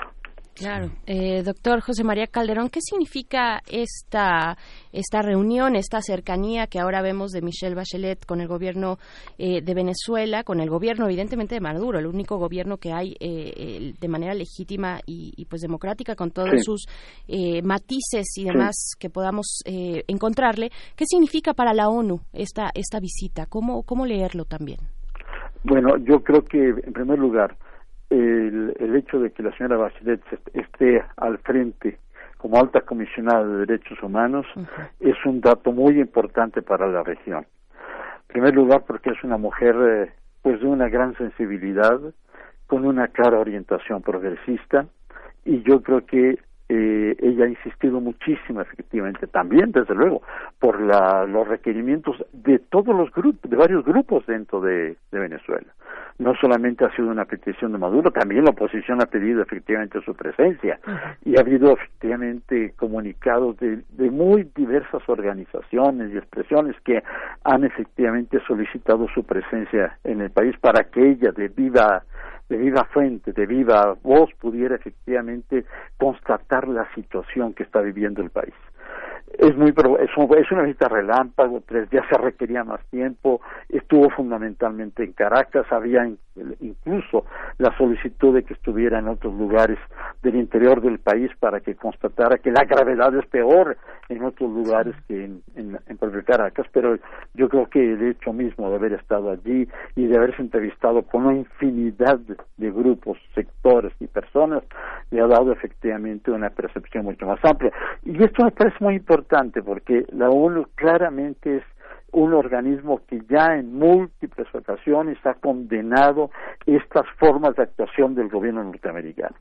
Chile frente a Cuba, frente a eh, ¿cómo se llama? Palestina, ahora frente a, Venezuela, ha habido condenas de muchos países dentro de la Organización de, este, de Naciones Unidas en el sentido de que este tipo de soluciones no solamente efectivamente son injustas, inhumanas, porque quien a final de cuentas sufre en estas situaciones son los pueblos, ¿no? Y no estrictamente los gobiernos, ¿no? No son la solución para resolver los conflictos internos que puede haber dentro de los países. Entonces, el hecho de que haya estado la señora Bachelet, que haya solicitado diálogo, que haya solicitado a todas las partes que discutan, que, se, que negocien, que lleguen a una solución, me parece también que puede ser muy importante en vías efectivamente al diálogo que ha sido no solamente una de las grandes premisas del gobierno de la política exterior de México, sino también de otros países, como hemos podido constatar fundamentalmente en las últimas semanas. El diálogo es la única gran solución para encontrar efectivamente una alternativa al país. Desde luego, no puede dejar de desconocerse que hay un gobierno legítimo y que la oposición eh, tiene a final de cuentas debe tiene que reconocer efectivamente que la alternativa no puede ser efectivamente la eliminación o el derrocamiento de un gobierno por las vías efectivamente que Estados Unidos ha planteado. el reconocimiento de Guaidó, digamos, una oposición una oposición. Bueno. Sí, bueno, el reconocimiento a Guaidó, la, la, la, manera en la que la oposición se dirigió a ella diciéndole que, bueno, cuidado con el gobierno porque ahora sí los dejaban entrar a los periodistas, que era una, un globo con piel de oveja. Esta, esta manera, este reconocimiento internacional tiene que ser como obligado. Es, es un interlocutor reconocido internacionalmente. ¿Qué hacer con un tipo de interlocución como esta? ¿Cómo entenderla? ¿Cómo comprenderla? ¿Cómo no estigmatizarla tampoco? Sí, se refiere usted fundamentalmente a la posición de Guaidó, ¿no? Sí, sí, sí. Sí, bueno, yo creo que este el Guaidó está sumamente debilitado. la, la, alternativa que han presentado la oposición está muy debilitada. Debilitada, en primer lugar, por las mismas divisiones internas dentro del grupo opositor. En segundo lugar, también porque ha habido por parte de la población venezolana, al menos de aquellos sectores que la oposición pensaba que iba inmediatamente a reclutar a su causa, ha habido un rechazo fuerte. De tal manera que hoy las condiciones en que se presenta Guaidó, si no fuera efectivamente por el apoyo norteamericano, no tendría ninguna, absolutamente ninguna capacidad de interlocución absolutamente. No, este, la señora Bachelet ha sido en este sentido muy sensible, ¿no? Para poder efectivamente, pues tener un panorama completo de cuál es la situación en el país y ha conversado con todos los sectores, ¿no? Pero indudablemente yo creo que en su apreciación, a menos por el, por el contenido de sus declaraciones finales, no deja de reconocer que si hay un gobierno legítimo en Venezuela es el que representa actualmente el presidente Maduro. Y esto es muy importante. Claro, este apoyo de Estados Unidos se podría ver, eh, ¿cómo, cómo lo podemos, eh, qué podemos esperar en estos momentos cuando ya arrancó, ya él presentó su candidatura para competir dentro del, del Partido eh, Republicano? ¿Qué, ¿Qué decir para cómo puede reflejarse esto en la situación de Venezuela, que ha sido tan importante en, en meses anteriores? Básicamente vimos cómo se orquestó toda una estrategia, fue transparente a pesar de lo que quisiera mostrar o no el gobierno norteamericano, pero fue transparente su injerencia, ¿no? Es absoluto, es absoluto. El presidente Trump, en su intento por llegar en segunda ocasión a la a la primera magistratura de su país, indudablemente va a seguir efectivamente sus ataques contra el gobierno venezolano. No bueno, nosotros como mexicanos sabemos muy bien efectivamente cómo actúa. Pero lo que me parece más importante en este momento es que los varios intentos que se han llevado a cabo no han resultado. Es decir, a lo que está siguen en, donde están empecinados es definitivamente en ahorcar definitivamente al, al, país, en ahorcar definitivamente al gobierno de Maduro, dejándolo prácticamente sin recursos, ¿no?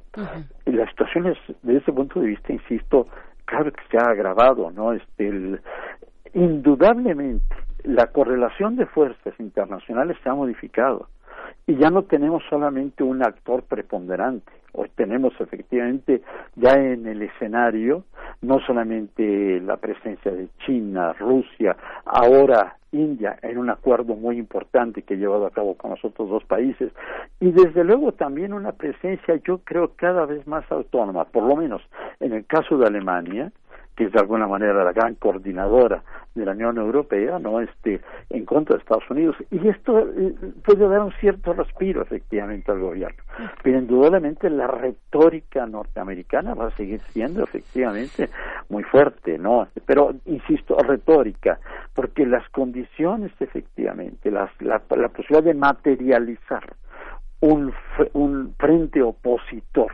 para el derrocamiento de Maduro me parece que por el momento están prácticamente canceladas. Ya lo hemos visto, ya se demostró y desde luego el régimen de Maduro ha actuado pues como actúa cualquier régimen que se vea amenazado y evidentemente contra aquellos que se han levantado ha llevado a cabo una, una serie de arrestos, de, este, de detenciones, etcétera, etcétera.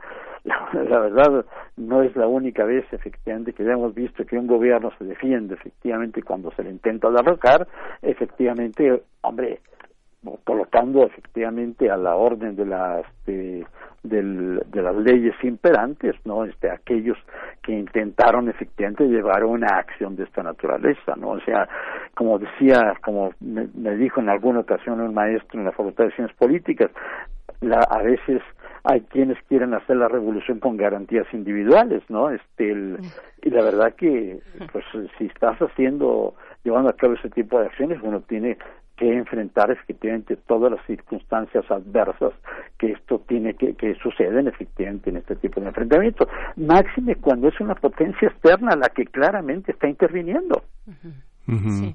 Lo que sucede es que, bueno, también, digamos, uno ve la, eh, uno ve la cronología de Venezuela y es, es, no, no es posible, no es posible ver al país sin esa cronología, ¿no? Llega, llega Chávez a interrumpir un proceso verdaderamente de saqueo y de humillación a una sociedad, este, muy, muy vulnerada desde, desde, el mundo de, de, Gómez, una sociedad poco organizada, con una izquierda poco sistemática y poco popular.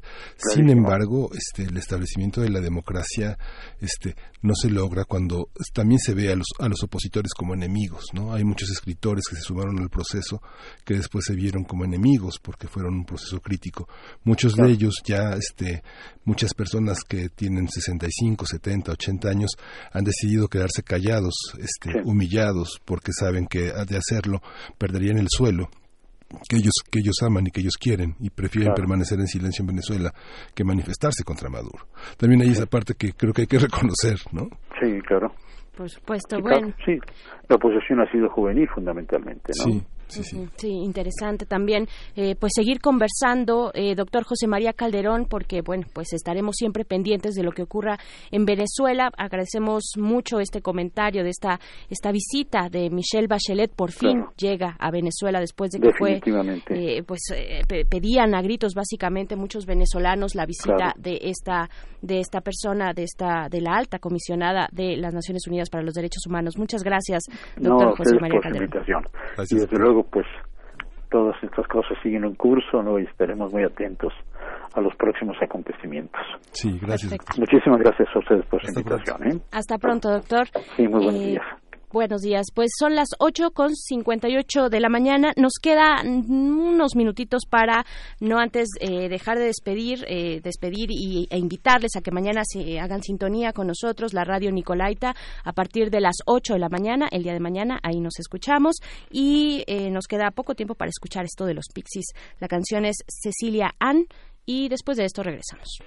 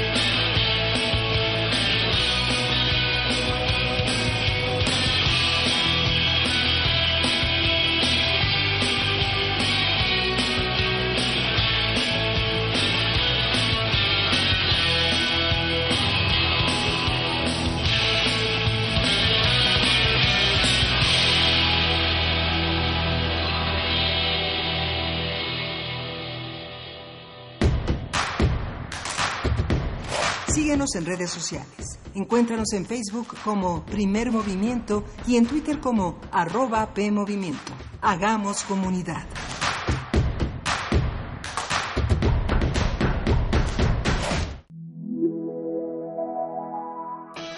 Niños y niñas, ¿se aburren en vacaciones? No se queden en casa. Vengan al curso de verano de Radio UNAM. Para peques entre 8 y 11 años, del 8 al 26 de julio de 9 a 2.30 de la tarde. Habrá música, danza, artes plásticas, experimentos divertidos, jugaremos a la radio y, haremos nuevos amigos. Informes al 56 23 32 73. Cupo limitado.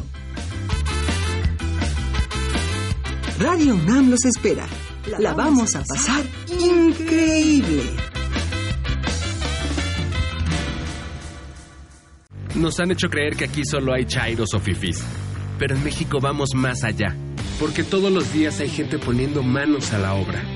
Ganando batallas siendo la solución y no el problema, saliendo adelante, levantando la voz, rescatando nuestra humanidad, conservando nuestras voces. Ni chairos ni fifís, somos mexicanos. El color de México es la suma de nuestras luchas. Movimiento Ciudadano. En el IMSS iniciamos el programa piloto para asegurar a las personas trabajadoras del hogar. Podrás contar con los mismos derechos de cualquier trabajador afiliado. Servicio médico, incapacidades, ahorro para el retiro, pensión, guarderías. Pide tu número de seguridad social con tu CURP y un correo electrónico. Llama al 01800 623 2323 o entra a ims.gov.mx. Regístrate, determina tu cuota y acude a tu clínica. Gobierno de México. Hola, soy Homero Aridgis. Soy Karen Villeda y estoy en descargacultura.unam. Disfruta. La poesía de Carlos Pellicer. Una selección de su libro La vida en llamas, una pequeña antología. Estar árbol a veces es quedarse mirando, sin dejar de crecer, el agua humanidad y llenarse de pájaros para poder, cantando, reflejar en las ondas quietud y soledad. Transforma tus recorridos. Descarga cultura.unam va conmigo. Tú puedes enfrentar la depresión. Te invitamos a nuestro ciclo de actividades para que conozcas más sobre esta enfermedad. Del 25 al 27 de junio en Universum, Ciudad Universitaria. O el miércoles 26 en el Museo de la Luz en el Centro Histórico. Acércate, no te aísles. Todas las actividades son gratuitas. Consulta la programación en el portal www.ciencia.unam.mx y regístrate al 5622 7480. Encuentra la música de primer movimiento día a día en el Spotify de Radio UNAM y agréganos a tus favoritos.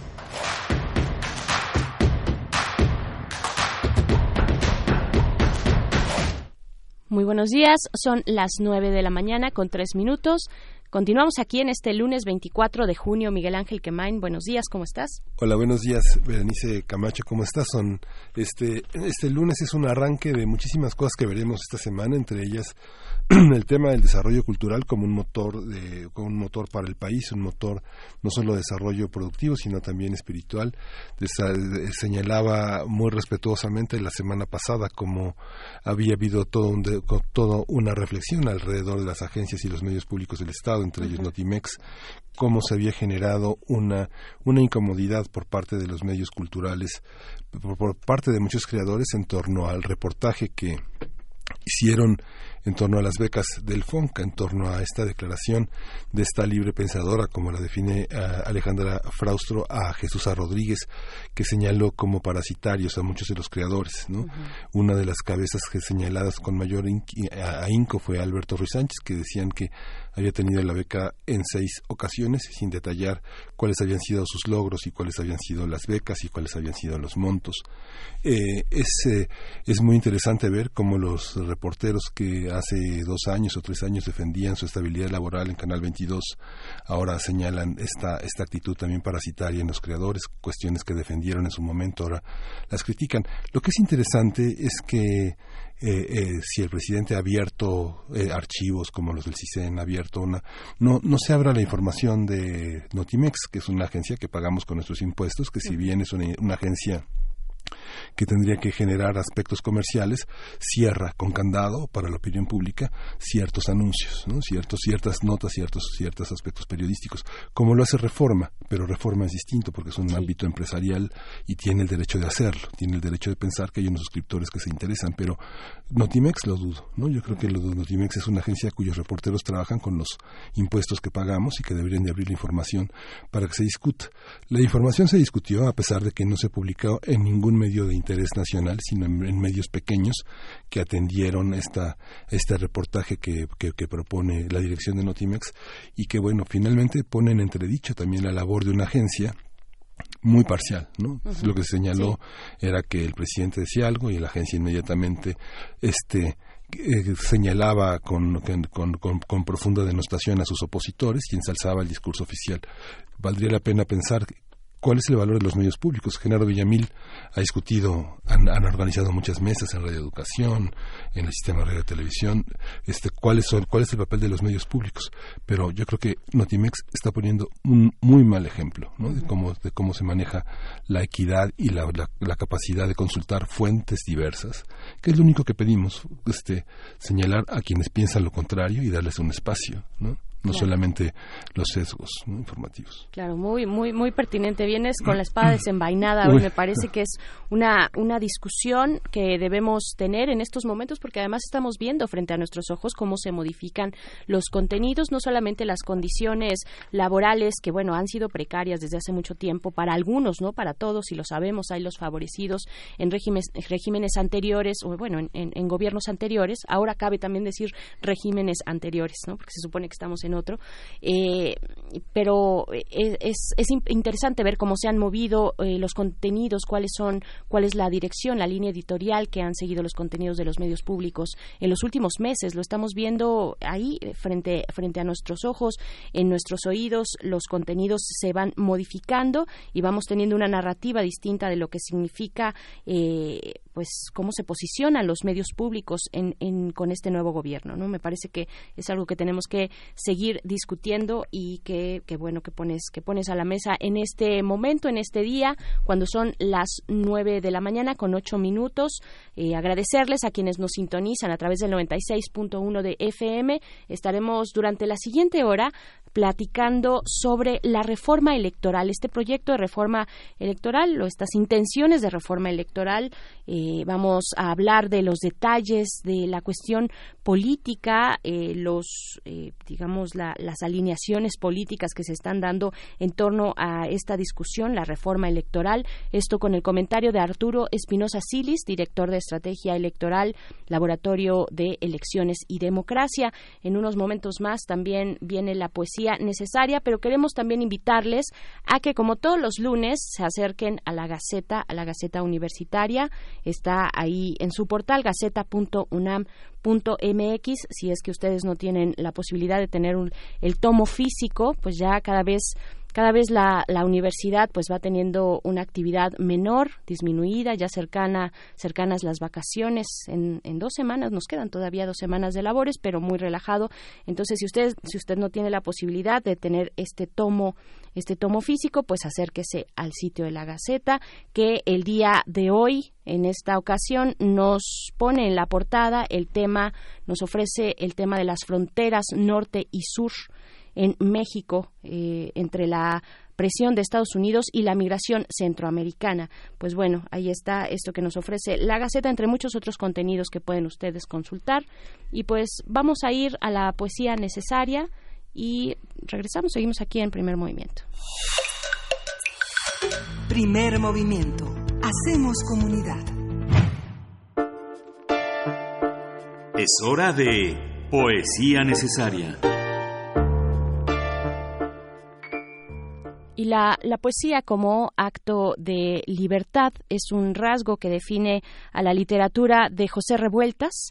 Y en esta ocasión, en este lunes, vamos a leer el poema El propósito ciego, que se desprende de un libro homónimo, una edición que nos ofrece, estas ediciones de bolsillo que nos ofrece el Fondo de Cultura Económica junto con la editorial ERA y después de este poema, El propósito ciego, vamos a escuchar una canción icónica de los británicos de New Order y que además viene muy bien para acompañar este lunes nublado en la Ciudad de México. Eh, la canción que vamos a escuchar es Blue Monday, por supuesto, de New Order y esto, esto es de José Revueltas, El propósito ciego. La línea tiene un punto innombrable, el de su ley entera, el de su sueño por ser línea acaba y comienza cuando existe, más allá de lo que piensa, pues se separa cada vez que actúa, cada vez que desvela su propio estar, su desarrollo, lo que ella sabe que debe ocupar más allá del vacío, un espacio como ser que lo ocupa, ese tomarse sin cesar que es ir llenando de sí misma lo que ella misma denomina, lo que sin ser no es ella, la más severa auscultación del caos limitado y sin nombre, el caos viudo, no, no navegable, sino eterno, caído. La línea no es el cielo, la estrella ha de esperarla, más, más ha de estar esperarla en vano, la línea no es el cosmos, solamente su tortura.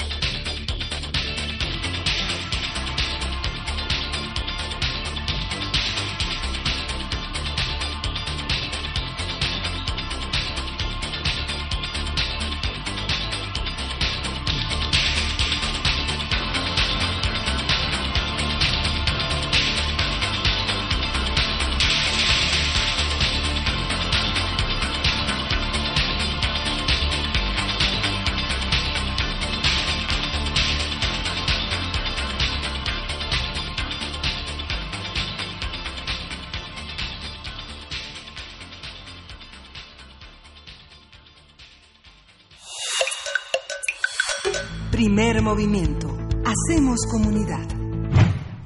Son las 9 con 15 minutos de este lunes, lunes 24 de junio, y acabamos de escuchar, bueno, además de eh, este poema de El propósito ciego de José Revueltas, pues esta canción de New Order, Blue Monday, que, esperamos hayan disfrutado. Y están ahí nuestras redes sociales para que nos digan, para que nos digan eh, pues sus comentarios, nos hagan sus comentarios. Son varios temas los que hemos estado revisando a lo largo de esta emisión, desde eh, la pues el tema de la mañanera, de la conferencia matutina que se dio, que, que, que tuvo lugar, que desde el fin de semana ha estado allá el presidente Andrés Manuel López Obrador en Quintana Roo, el tema del tren Maya y también del Sargazo, Miguel Ángel, eh, y pues queremos escuchar sus comentarios. Como, como ven la propuesta del presidente Andrés Manuel López Obrador, una inversión importante es la que al menos él anuncia y todas las eh, pues toda la voluntad presidencial para eliminar este problema que dice pues no es algo complicado, ¿no? Sí, justamente y, eh, Quintana Roo pues fue ha sido muy interesante esta visita porque también eh, eh, explora cuáles son las relaciones posibles entre un gobernador y el poder ejecutivo que han sido muy conflictivas en algunos en algunos casos con gobernadores eh, francamente con proyectos políticos personales, no solo de partido, que se han opuesto y que en su momento también han contribuido al deterioro de la imagen de López Obrador en la campaña en la que favorecieron a los líderes de sus partidos, tanto del PRI, eh, MID y Ricardo Anaya, en el caso del PAN, y que ahora se enfrentan a una colaboración con alguien que, que insultaron, que calumniaron y que es muy difícil recomponer esa ese tejido en, en, términos institucionales. Es algo también muy complejo, yo creo que hay que entenderlo. Justamente Berenice, fíjate que hubo un, un, trabajo conjunto entre la FES Aragón y Radio UNAM, hicimos un curso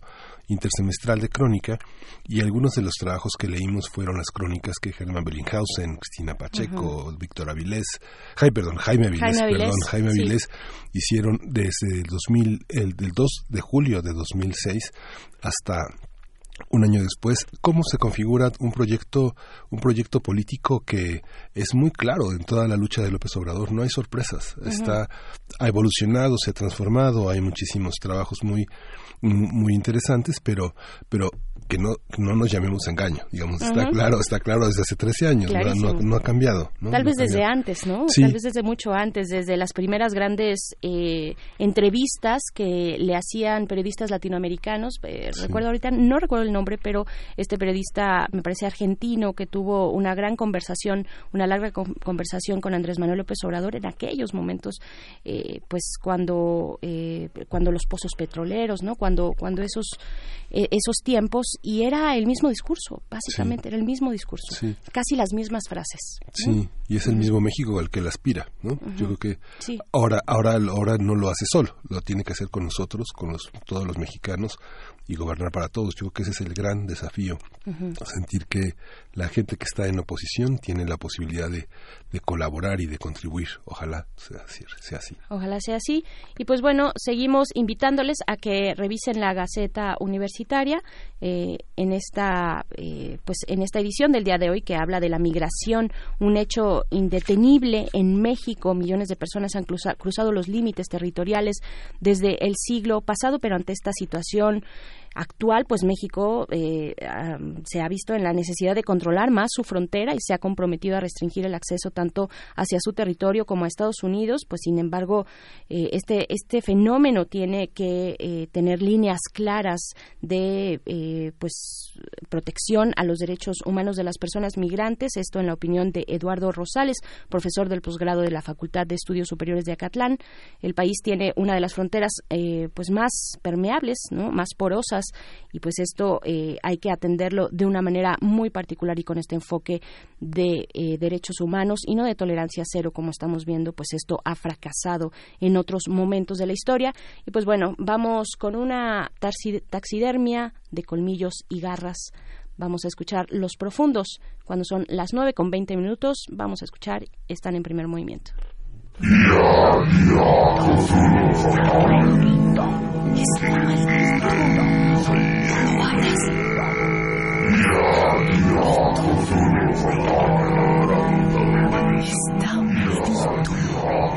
Está maldito. No lo abras. Está maldito. Abre página.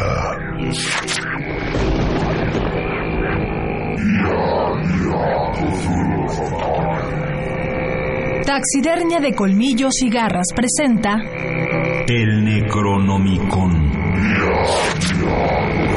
Libro mágico para convocar seres malignos. homenaje a Howard Phillips Lovecraft.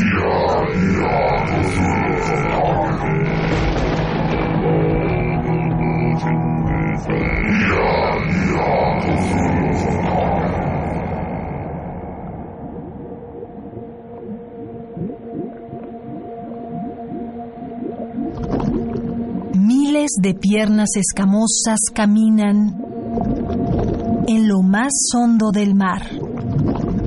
En las ciudades submarinas habitan los profundos. Su aspecto mezcla rasgos de humano, pez y rana. Son de color gris verdoso y tienen el vientre blanco. Sus pieles son resbaladizas y están cubiertas de escamas. También son jorobados y tienen grandes ojos saltones que nunca parpadean. En los lados de su cuello tienen branquias palpitantes y sus largas manos están palmeadas.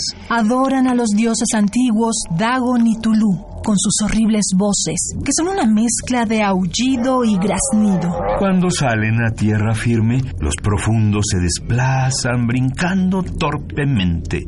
En el pequeño pueblo de Innsmouth hay una pequeña tienda de licores.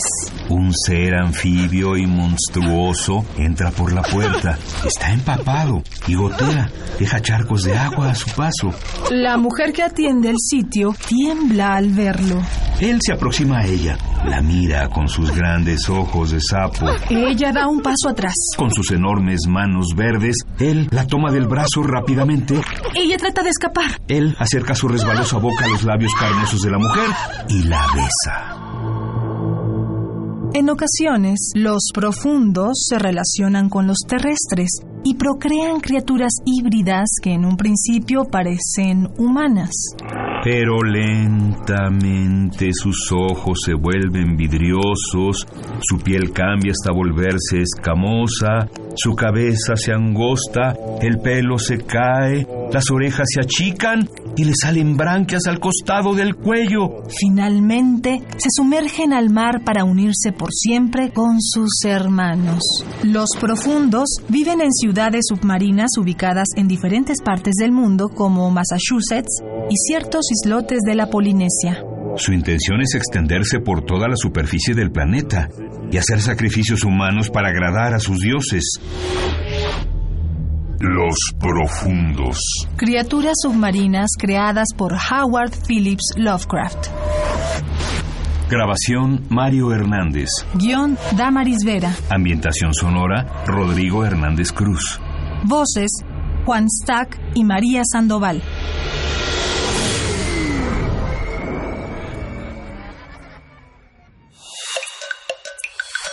Primer movimiento. Hacemos comunidad. La mesa del día. Pablo Gómez, diputado de Morena, impulsa una reforma electoral que busca desaparecer el Consejo General del Instituto Nacional Electoral, las 300 juntas distritales y los organismos públicos locales electorales conocidos como OPLES. Los OPLES. El legislador ha insistido que el Consejo General del INE es innecesario como instrumento de conciliación entre los partidos, ya que todos los diferendos ahora se van por la vía del Tribunal Electoral. También se propone la reducción del salario de los consejeros y funcionarios, la reducción de 11 a 7 consejeros y disminuir en 50% el financiamiento de los partidos políticos. Por su parte, Lorenzo Córdoba, consejero presidente del INE, advirtió que estas propuestas no, no, significarían ahorros. También dijo que está en riesgo la autonomía de las autoridades electorales, la operatividad del propio sistema electoral y el pluralismo político. Frente a las propuestas y llamados para una nueva reforma electoral, poner sobre la mesa los elementos que tendrían que tomarse en cuenta, los argumentos para establecer esta reforma y la manera en que deben involucrarse funcionarios, legisladores y sociedad civil. Nos acompaña Arturo Espinosa Silis, él es director de Estrategia Electoral, de un laboratorio de elecciones y democracia. Arturo, ¿cómo estás? Gracias por estar con nosotros. Hola, ¿qué tal? ¿Cómo están? Buenos días. Buenos días, buenos días Arturo Espinosa. Estamos en cabina, Miguel Ángel Quemain y Berenice Camacho, saludándote pues para eh, también conversar respecto a esta, esto que surge en el panorama hace un par de semanas, eh, la posibilidad de una reforma electoral. Cuéntanos, por favor, cuál es tu balance, tu análisis sobre pues lo que motiva a este a esta reforma, a esta posible reforma, cuáles son los intereses políticos que se están virtiendo en este momento. Bueno, este, Miguel Ángel, Berenice, yo, yo lo que les puedo decir es, a ver, no es algo nuevo, ¿no? Hay, al menos en esta legislatura, más de 114 iniciativas que se han presentado para modificar alguna de las reglas electorales, ¿no? O varias. Wow, ajá. las últimas que han hecho más ruido han sido las que han hablado sobre la desaparición de los llamados OPLE, que son los institutos electorales locales, o la reducción del financiamiento de los partidos políticos. También en los medios, como decían ahorita, Pablo Gómez ha hecho varias declaraciones, varias propuestas, no ha presentado una iniciativa formalmente, pero ha hecho varias declaraciones, que si hay que desaparecer al Consejo General, que si hay que reducir el número de consejeros, que si hay que bajarles el sueldo, varias de las cosas que ya decía. Me parece que el eje conductor de todo esto es hacer la democracia más, más barata la democracia electoral más barata, que, que no sea tan costosa. Hoy en día el costo total, al menos por ejemplo de este año, es de 32 mil millones de pesos, casi 33 mil millones de pesos, entre lo que nos cuestan las autoridades electorales, que es el INE, los OPLE, el Tribunal Electoral del Poder Judicial de la Federación, los tribunales locales y el financiamiento a partidos políticos. Ahora, ¿qué es lo que yo estoy viendo? Me parece que una vez más vamos a una reforma en la que se propone una solución, pero no hay un diagnóstico. Si se acuerdan, la reforma de 2007 y 2008, que fue donde se introdujo principalmente el modelo de comunicación política, todos estos spots que vemos de partidos políticos, de autoridades electorales y que durante las campañas electorales son en millones, también ofreció abaratar el costo de la democracia. Ahora los partidos tendrían que recibir menos dinero porque ya no van a pagar los tiempos en radio y televisión. El, la reforma de 2014, que fue que creó el Instituto Nacional Electoral, pasando del Instituto Federal Electoral al Instituto Nacional Electoral, y hizo una concurrencia de facultades entre los OPLE y el INE, también ofreció reducir costos. Y lo cierto es que el tema sigue siendo el mismo, ¿cómo la hacemos más barata? A mí me parece que no hay un diagnóstico en cuanto a nadie te está garantizando que desaparecer instituciones te genere menos costo, porque hay facultades, hay funciones que se tienen que seguir haciendo y que alguien las va a hacer. Y, este, y esta institución que las va a hacer, que en este caso sería el INE, no es que con la estructura actual pueda, necesitaría forzosamente tener una estructura más grande. ¿Qué tanto más grande? No lo sabemos. Ahora, esto va a hacer justamente que nos ahorremos dinero, pues tampoco estamos tan seguros. ¿Por qué? Porque pues justamente no sabemos si el gran problema donde más se gasta dinero es en los institutos electorales locales. A lo que voy es, no hay un diagnóstico, no hay una evaluación de qué se necesita, cómo podemos mejorar el sistema. Ahora, también hay que recordar que la democracia es costosa y tiene costos económicos, sin duda, pero también tiene otros costos que son intangibles y que son costos que, al menos en México y en la mayoría de los países del mundo, sobre todo de la región latinoamericana, nos ha costado años este a obtener, como es el pluralismo político, como es la la representatividad de todos los sectores de la sociedad, como es elecciones equitativas, como es que haya alternancia en los diferentes cargos de gobierno. Son, son estos costos intangibles que tenemos y que rara vez se ponen en el debate, ¿no? A lo mejor ya estamos muy acostumbrados a que hoy en día las elecciones son competidas y de que una vez gana un partido político y otra vez gana otro y de repente pasa lo que pasa en 2018 que pasó más o menos en 2000, en el año 2000 sin la misma proporción, pero que arrastra un partido político, pero luego va perdiendo fuerza y hay otros que van creciendo y hay una pluralidad política y alternancia y demás, pero no nos acordamos cuando había un solo partido político. y no nos acordamos cuando ha habido elecciones en las que solo puedes elegir a un candidato y no nos acordamos cuando había elecciones que las organizaba el gobierno y ellos controlaban el padrón y ellos controlaban este los votos y ellos contaban los votos y ellos decían quién ganaba sin ningún tipo de escrutinio público. No nos acordamos de esa parte y esos son esos costos intangibles que tenemos y que no se están poniendo sobre la mesa. ¿Qué es lo que plantean estas propuestas? Me parece que al día de hoy reducir el financiamiento de los partidos políticos, si bien es deseable, no es viable porque debilitarías a los partidos políticos. Y aunque no nos gusten los partidos políticos, porque no nos sintamos representados por ellos, me parece que tener un sistema de partidos políticos débil no te lleva a ningún lugar. La democracia la hace más endeble. ¿Por qué? Porque justamente no tienes esos interlocutores con el gobierno, no tienes esos representantes.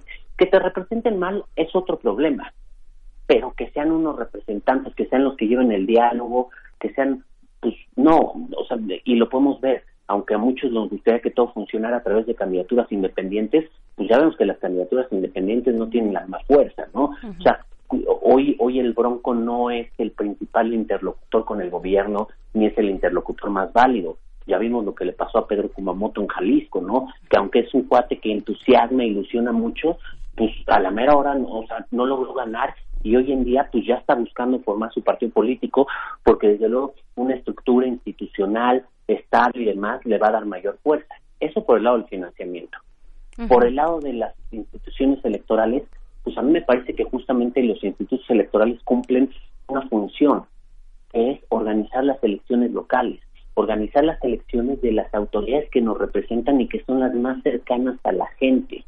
A veces se nos olvida y pensamos que todo es la presidencia de la República, o pensamos que todo es el Congreso de la Unión, pero realmente nuestros representantes más cercanos con los que debemos de tener mayor interlocución son los presidentes municipales, alcaldes, regidores, diputados locales y el propio gobernador, porque ellos tienen un mayor impacto en nuestra vida diaria, en nuestra vida cotidiana. Y este tipo de cosas se nos van olvidando y, los institutos locales organizan esto y tienen el pulso de la política local, de la vida local, de las necesidades de la ciudadanía, porque no es lo mismo la realidad en Chiapas que en Baja California. O entre municipios incluso. Arturo, recuérdanos por favor cuáles son estas críticas eh, que han que se han llevado los OPLES, eh, que han sido varias, ¿no? Mira, sin duda siempre ha sido perfectible y ha habido escándalos importantes respecto de los OPLES. Me parece que el, el más importante ha sido en, en Chiapas en 2015 cuando los se, acusó a los consejeros y después se les destituyó de haber este, vendido el padrón o inflado más bien, más bien inflado el padrón de votantes en el extranjero y también de haber incumplido con las cuotas de género intencionalmente para favorecer ciertas fuerzas políticas. También ha habido otros escándalos, sobre todo de malos manejos de recursos públicos o dispendios, pero aunque todo esto se ha buscado ir mejorando y se ha buscado ir, este, y siempre es perfectible, y yo no estoy diciendo que esté bien, me parece que eso no es suficientemente justificable para desaparecerlo. Si esa fuera una causa de desaparición, pues creo que ya hubiéramos tenido que desaparecer a varias otras instituciones, empezando por el Congreso, ¿no? Sí, bueno, eh, en, no muchas ocasiones, exactamente. Sí. Nos quedamos sin instituciones. Yo creo que al contrario, lo que se tiene que hacer es fortalecerlo. Me parece que el modelo electoral de México es un modelo único, pero es un modelo que también ha buscado a ser funcional y ha buscado ser efectivo. O sea, somos un país hoy día con una democracia con relativa estabilidad y que constantemente está en, consolidación. Yo no creo que hoy en día el problema de la democracia mexicana está en las autoridades electorales. Hoy en día me parece que el problema de la democracia mexicana es cómo hacer partidos políticos más fuertes y más democráticos, cómo evitar la compra y coacción del voto, ¿no? Cómo hacer que nuestros actores políticos tengan esta aceptabilidad de la derrota que hoy en día nos cuesta tanto porque en el momento que salen y dicen que no no, aceptan los resultados, generan un conflicto postelectoral que ese sí nos cuesta mucho dinero y que además genera mucha inestabilidad. creo que son otros los problemas que tenemos que ir eh, atacando, que tenemos que ir enfrentando y no necesariamente pasa por la desaparición de autoridades electorales o no. Eso es lo más fácil, sin duda, desde el punto de vista legislativo, las quitas con un borrón, pero también me parece que es una solución que eh, se ve se, plantea mucho más simple de lo que realmente representa. A ver, una, una lectura que tal vez pueda resultarte simple, pero que es eh, bastante extendida en la opinión pública y en la percepción ciudadana también es que muchos de estas instancias, de estas instituciones, particularmente de los OPLES, que son los que están más cercanos eh, con este pulso que nos decías, este pulso de la vida política cercana, directa de todos los días en los municipios, eh, pues es que están comprometidos políticamente por los partidos, que no son imparciales, que tienen un juego político, porque están conformados precisamente por los mismos partidos, ¿no? Eh, ¿cómo, ¿Cómo ves esto y cuáles son los candados, los mecanismos, esta sofisticación de la ingeniería electoral que, eh, pues, que, de pronto puede ser tan complicada también eh, para, para atenuar este tipo de participación incorrecta, errónea, imparcial o parcial más bien de los soples? Mira, creo que una de las partes más difíciles de entender de, la, de lo electoral es que lo electoral tiene una fuerte carga política y justamente en la interacción con los partidos políticos, pues ellos siempre quieren jalarlo a tu terreno y quieren este, negociar en la parte política, quieren generar acuerdos, quieren presionar, quieren, este, pues lo quieren llevar a la parte política, ¿no? Y es parte de su naturaleza, ellos están acostumbrados a eso. E, ellos como obtienen las cosas a partir de la negociación, de los acuerdos, de la presión, de así es la política, eso implica la política. Ahora, lo que yo creo es que las autoridades electorales entran a ese juego, sí me parece que a veces lo hacen un poquito de más, tienen que mantenerse más al margen. Creo que las autoridades electorales deben de ser en muchos sentidos mucho más discretas, de un perfil mucho más bajo, pero también creo que es inevitable eh, que, que las quieran llevar a la arena política. Ahora, ¿cuáles son los candados? Pues el primero es que justamente es una colegialidad, ¿no? No es uno el que decide. Son, en el caso de los de los soples, son siete. En el caso del Consejo General del INE son once, ¿no? Entonces, para que haya una decisión, tiene que haber una mayoría al menos de esos siete o de esos once. Ese es uno de los primeros. Y luego, la otra es, pues desde luego, la ley, ¿no? Ellos están acotados por lo que establece la ley y saben que si no hay consecuencias. Tan es así que pues se han removido a varios consejeros o consejeras electorales de, de los OPLE, ¿no? O sea, llevan varios. La, presidenta en Colima también la removieron, en Tamaulipas, en Guerrero, en Veracruz. Ha habido remociones por todos lados justamente por faltar a, a lo que dice la ley y, y, y, y, y ejercer funciones indebidamente. Entonces, creo que sí hay ciertos candados, creo que el juego político es parte de esa función, pero, y creo que sin duda también ellos deben de garantizar y deben de trabajar mucho en su imparcialidad y en su independencia y es algo que tienen que hacer todos los días.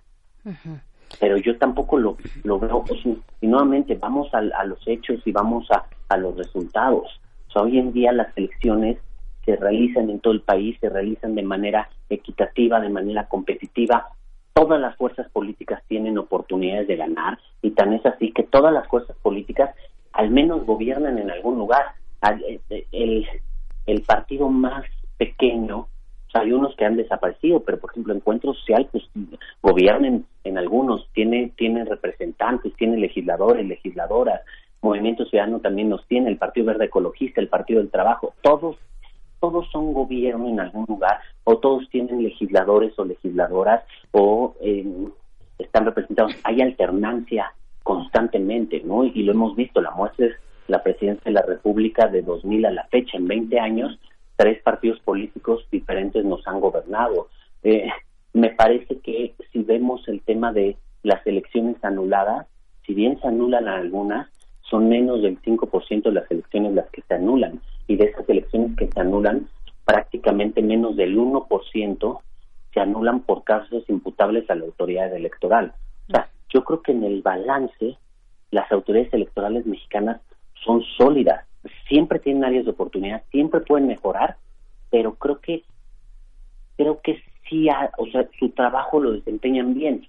Falta mejorar ciertos estándares de profesionalidad, falta mejorar ciertos estándares, este, digamos, emparejar la calidad de las elecciones en todo el país, distribuir los presupuestos de manera un, un poco más equitativa, pero pero a mí me parece que el problema de la democracia mexicana no pasa por las autoridades electorales. Como dije hace rato, creo que los problemas más graves de la democracia mexicana son otros. Entonces es puro, puro maquillaje el tema de reducir salarios, de reducir consejeros. A mí me parece que la, que la parte política de eso es que se quiere tener un mayor control respecto a los consejeros electorales. Si tú te fijas, las últimas reformas 2007 y 2015 ha pasado por remover anticipadamente a los consejeros electorales. Y yo creo que ese es uno de los mayores peligros de la democracia mexicana.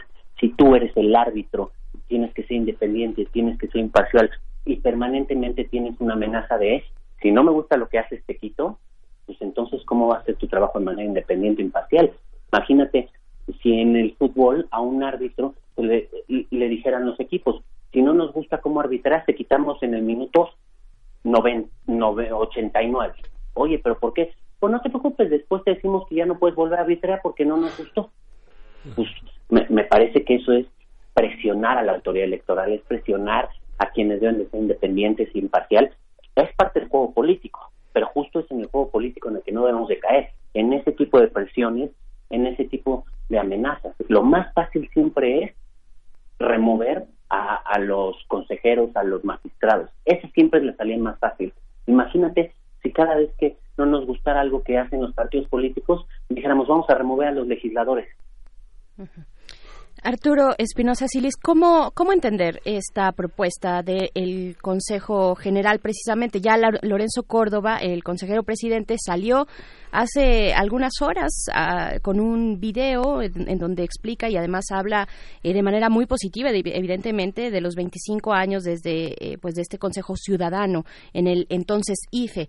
¿Qué decir? ¿Qué decir de las críticas que se le han hecho, eh, de bueno, de, también de los gastos onerosos que pueda tener una instancia como esa? Eh, ¿Cuál es tu opinión eh, y, de dónde viene? Pues ya nos ya nos hablas un poco, ¿no? Nos, nos comentas, bueno, esto tiene también un tinte político y no hay que desesperarnos. finalmente las, las instituciones se van construyendo poco a poco y hay procesos políticos, hay tiempos políticos que no necesariamente son los tiempos de, por ejemplo, de los medios de comunicación, que de pronto pedimos todo de manera muy inmediata, ¿no? ¿Qué puedes decir respecto a este consejo? General?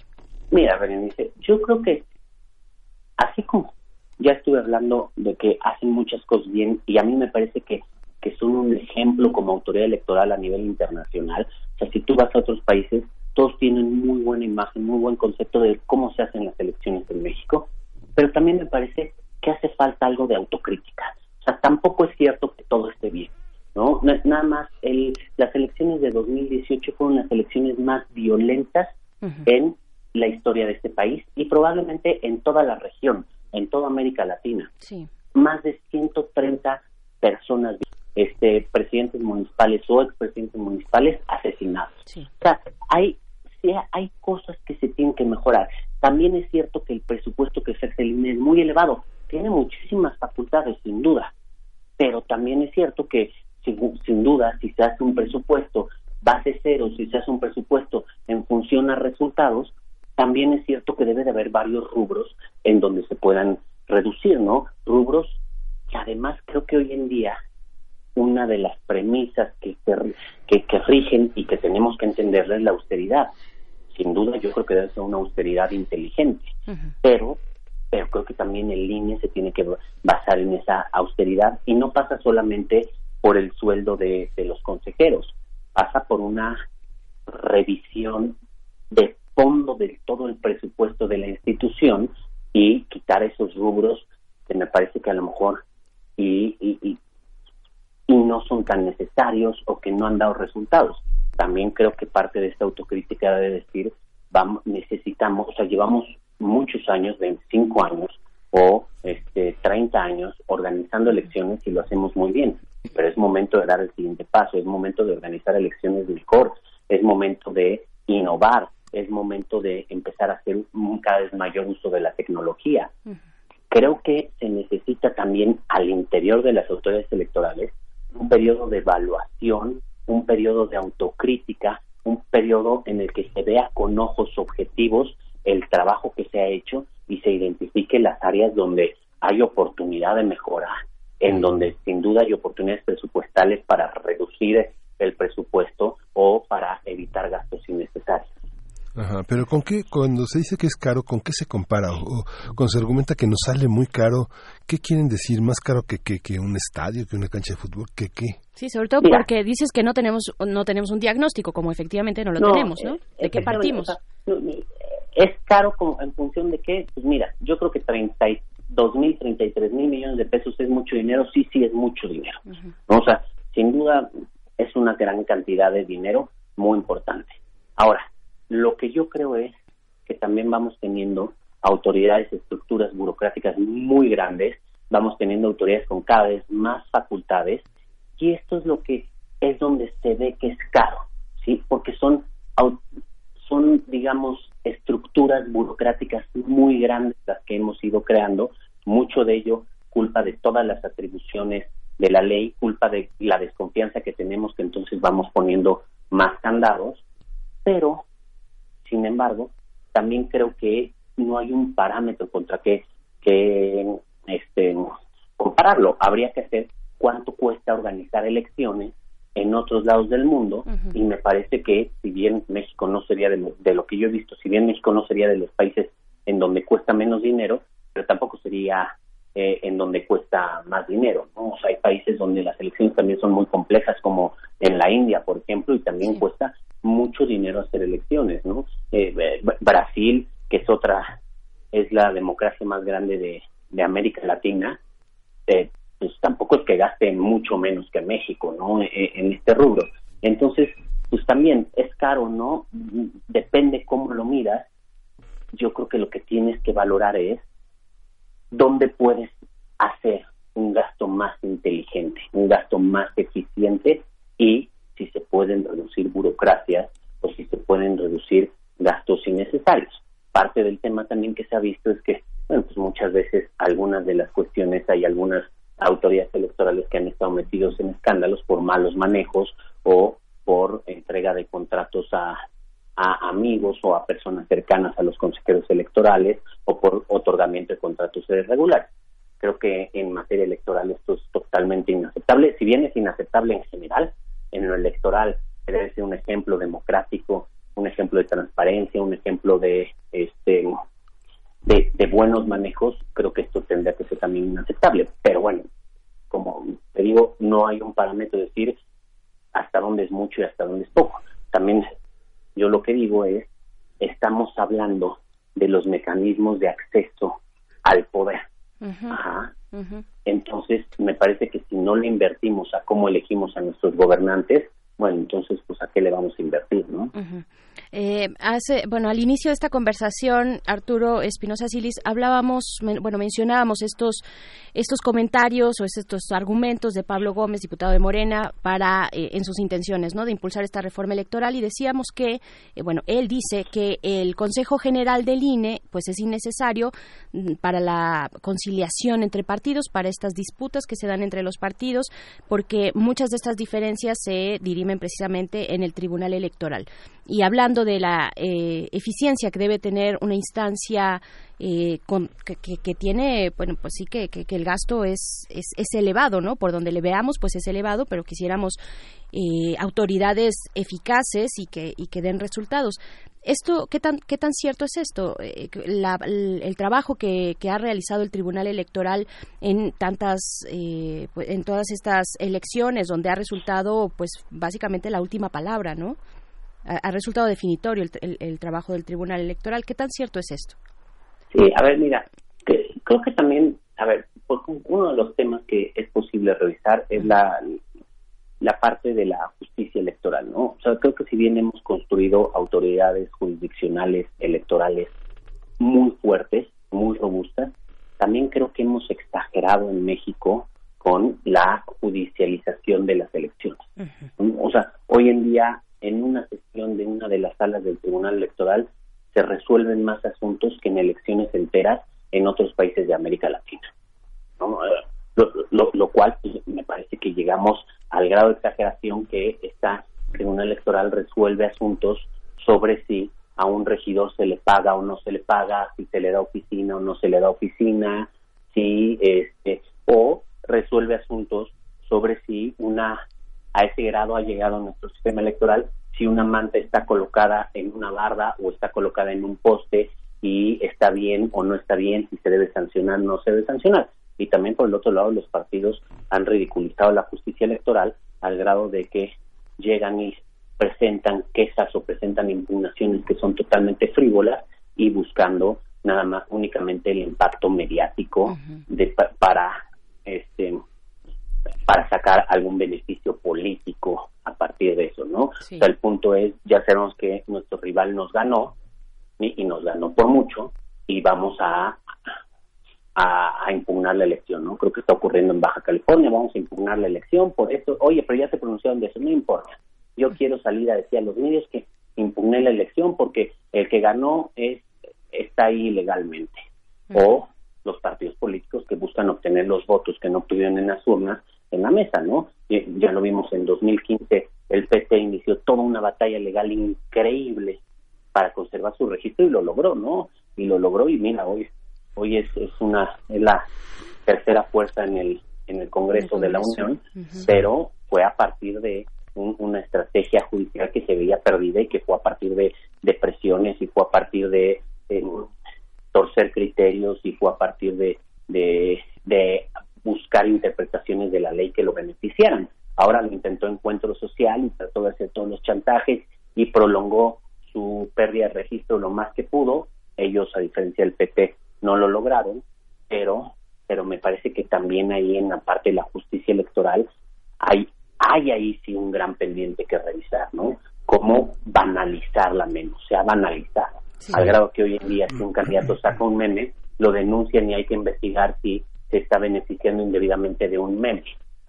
Sí, y la, y la parte que tiene que ver con la fuente de conocimiento que, que ofrece el INE. No sé, si uno ve el desglose, no es el objeto de esta conversación, pero si uno ve el desglose, los resultados de, de las elecciones en Puebla, son resultados muy interesantes desde el punto de vista este, sociológico, económico, estadístico, son, son resultados verdaderamente importantes y que se hacen a partir de, una, de un proyecto también eh, de desciframiento de la realidad social que lleva a los electores a tomar las decisiones que toman finalmente también es una producción de conocimiento. Yo te quería hacer solo una pregunta más que es este cómo eh, el 20 de junio hubo un encuentro en la Ciudad de México donde diversos legisladores e intelectuales, e, este, conocedores, señalaban que la desaparición de los OPLES lo que haría sería eh, vetar el acceso a comunidades indígenas a, a, cuestiones más locales, el establecimiento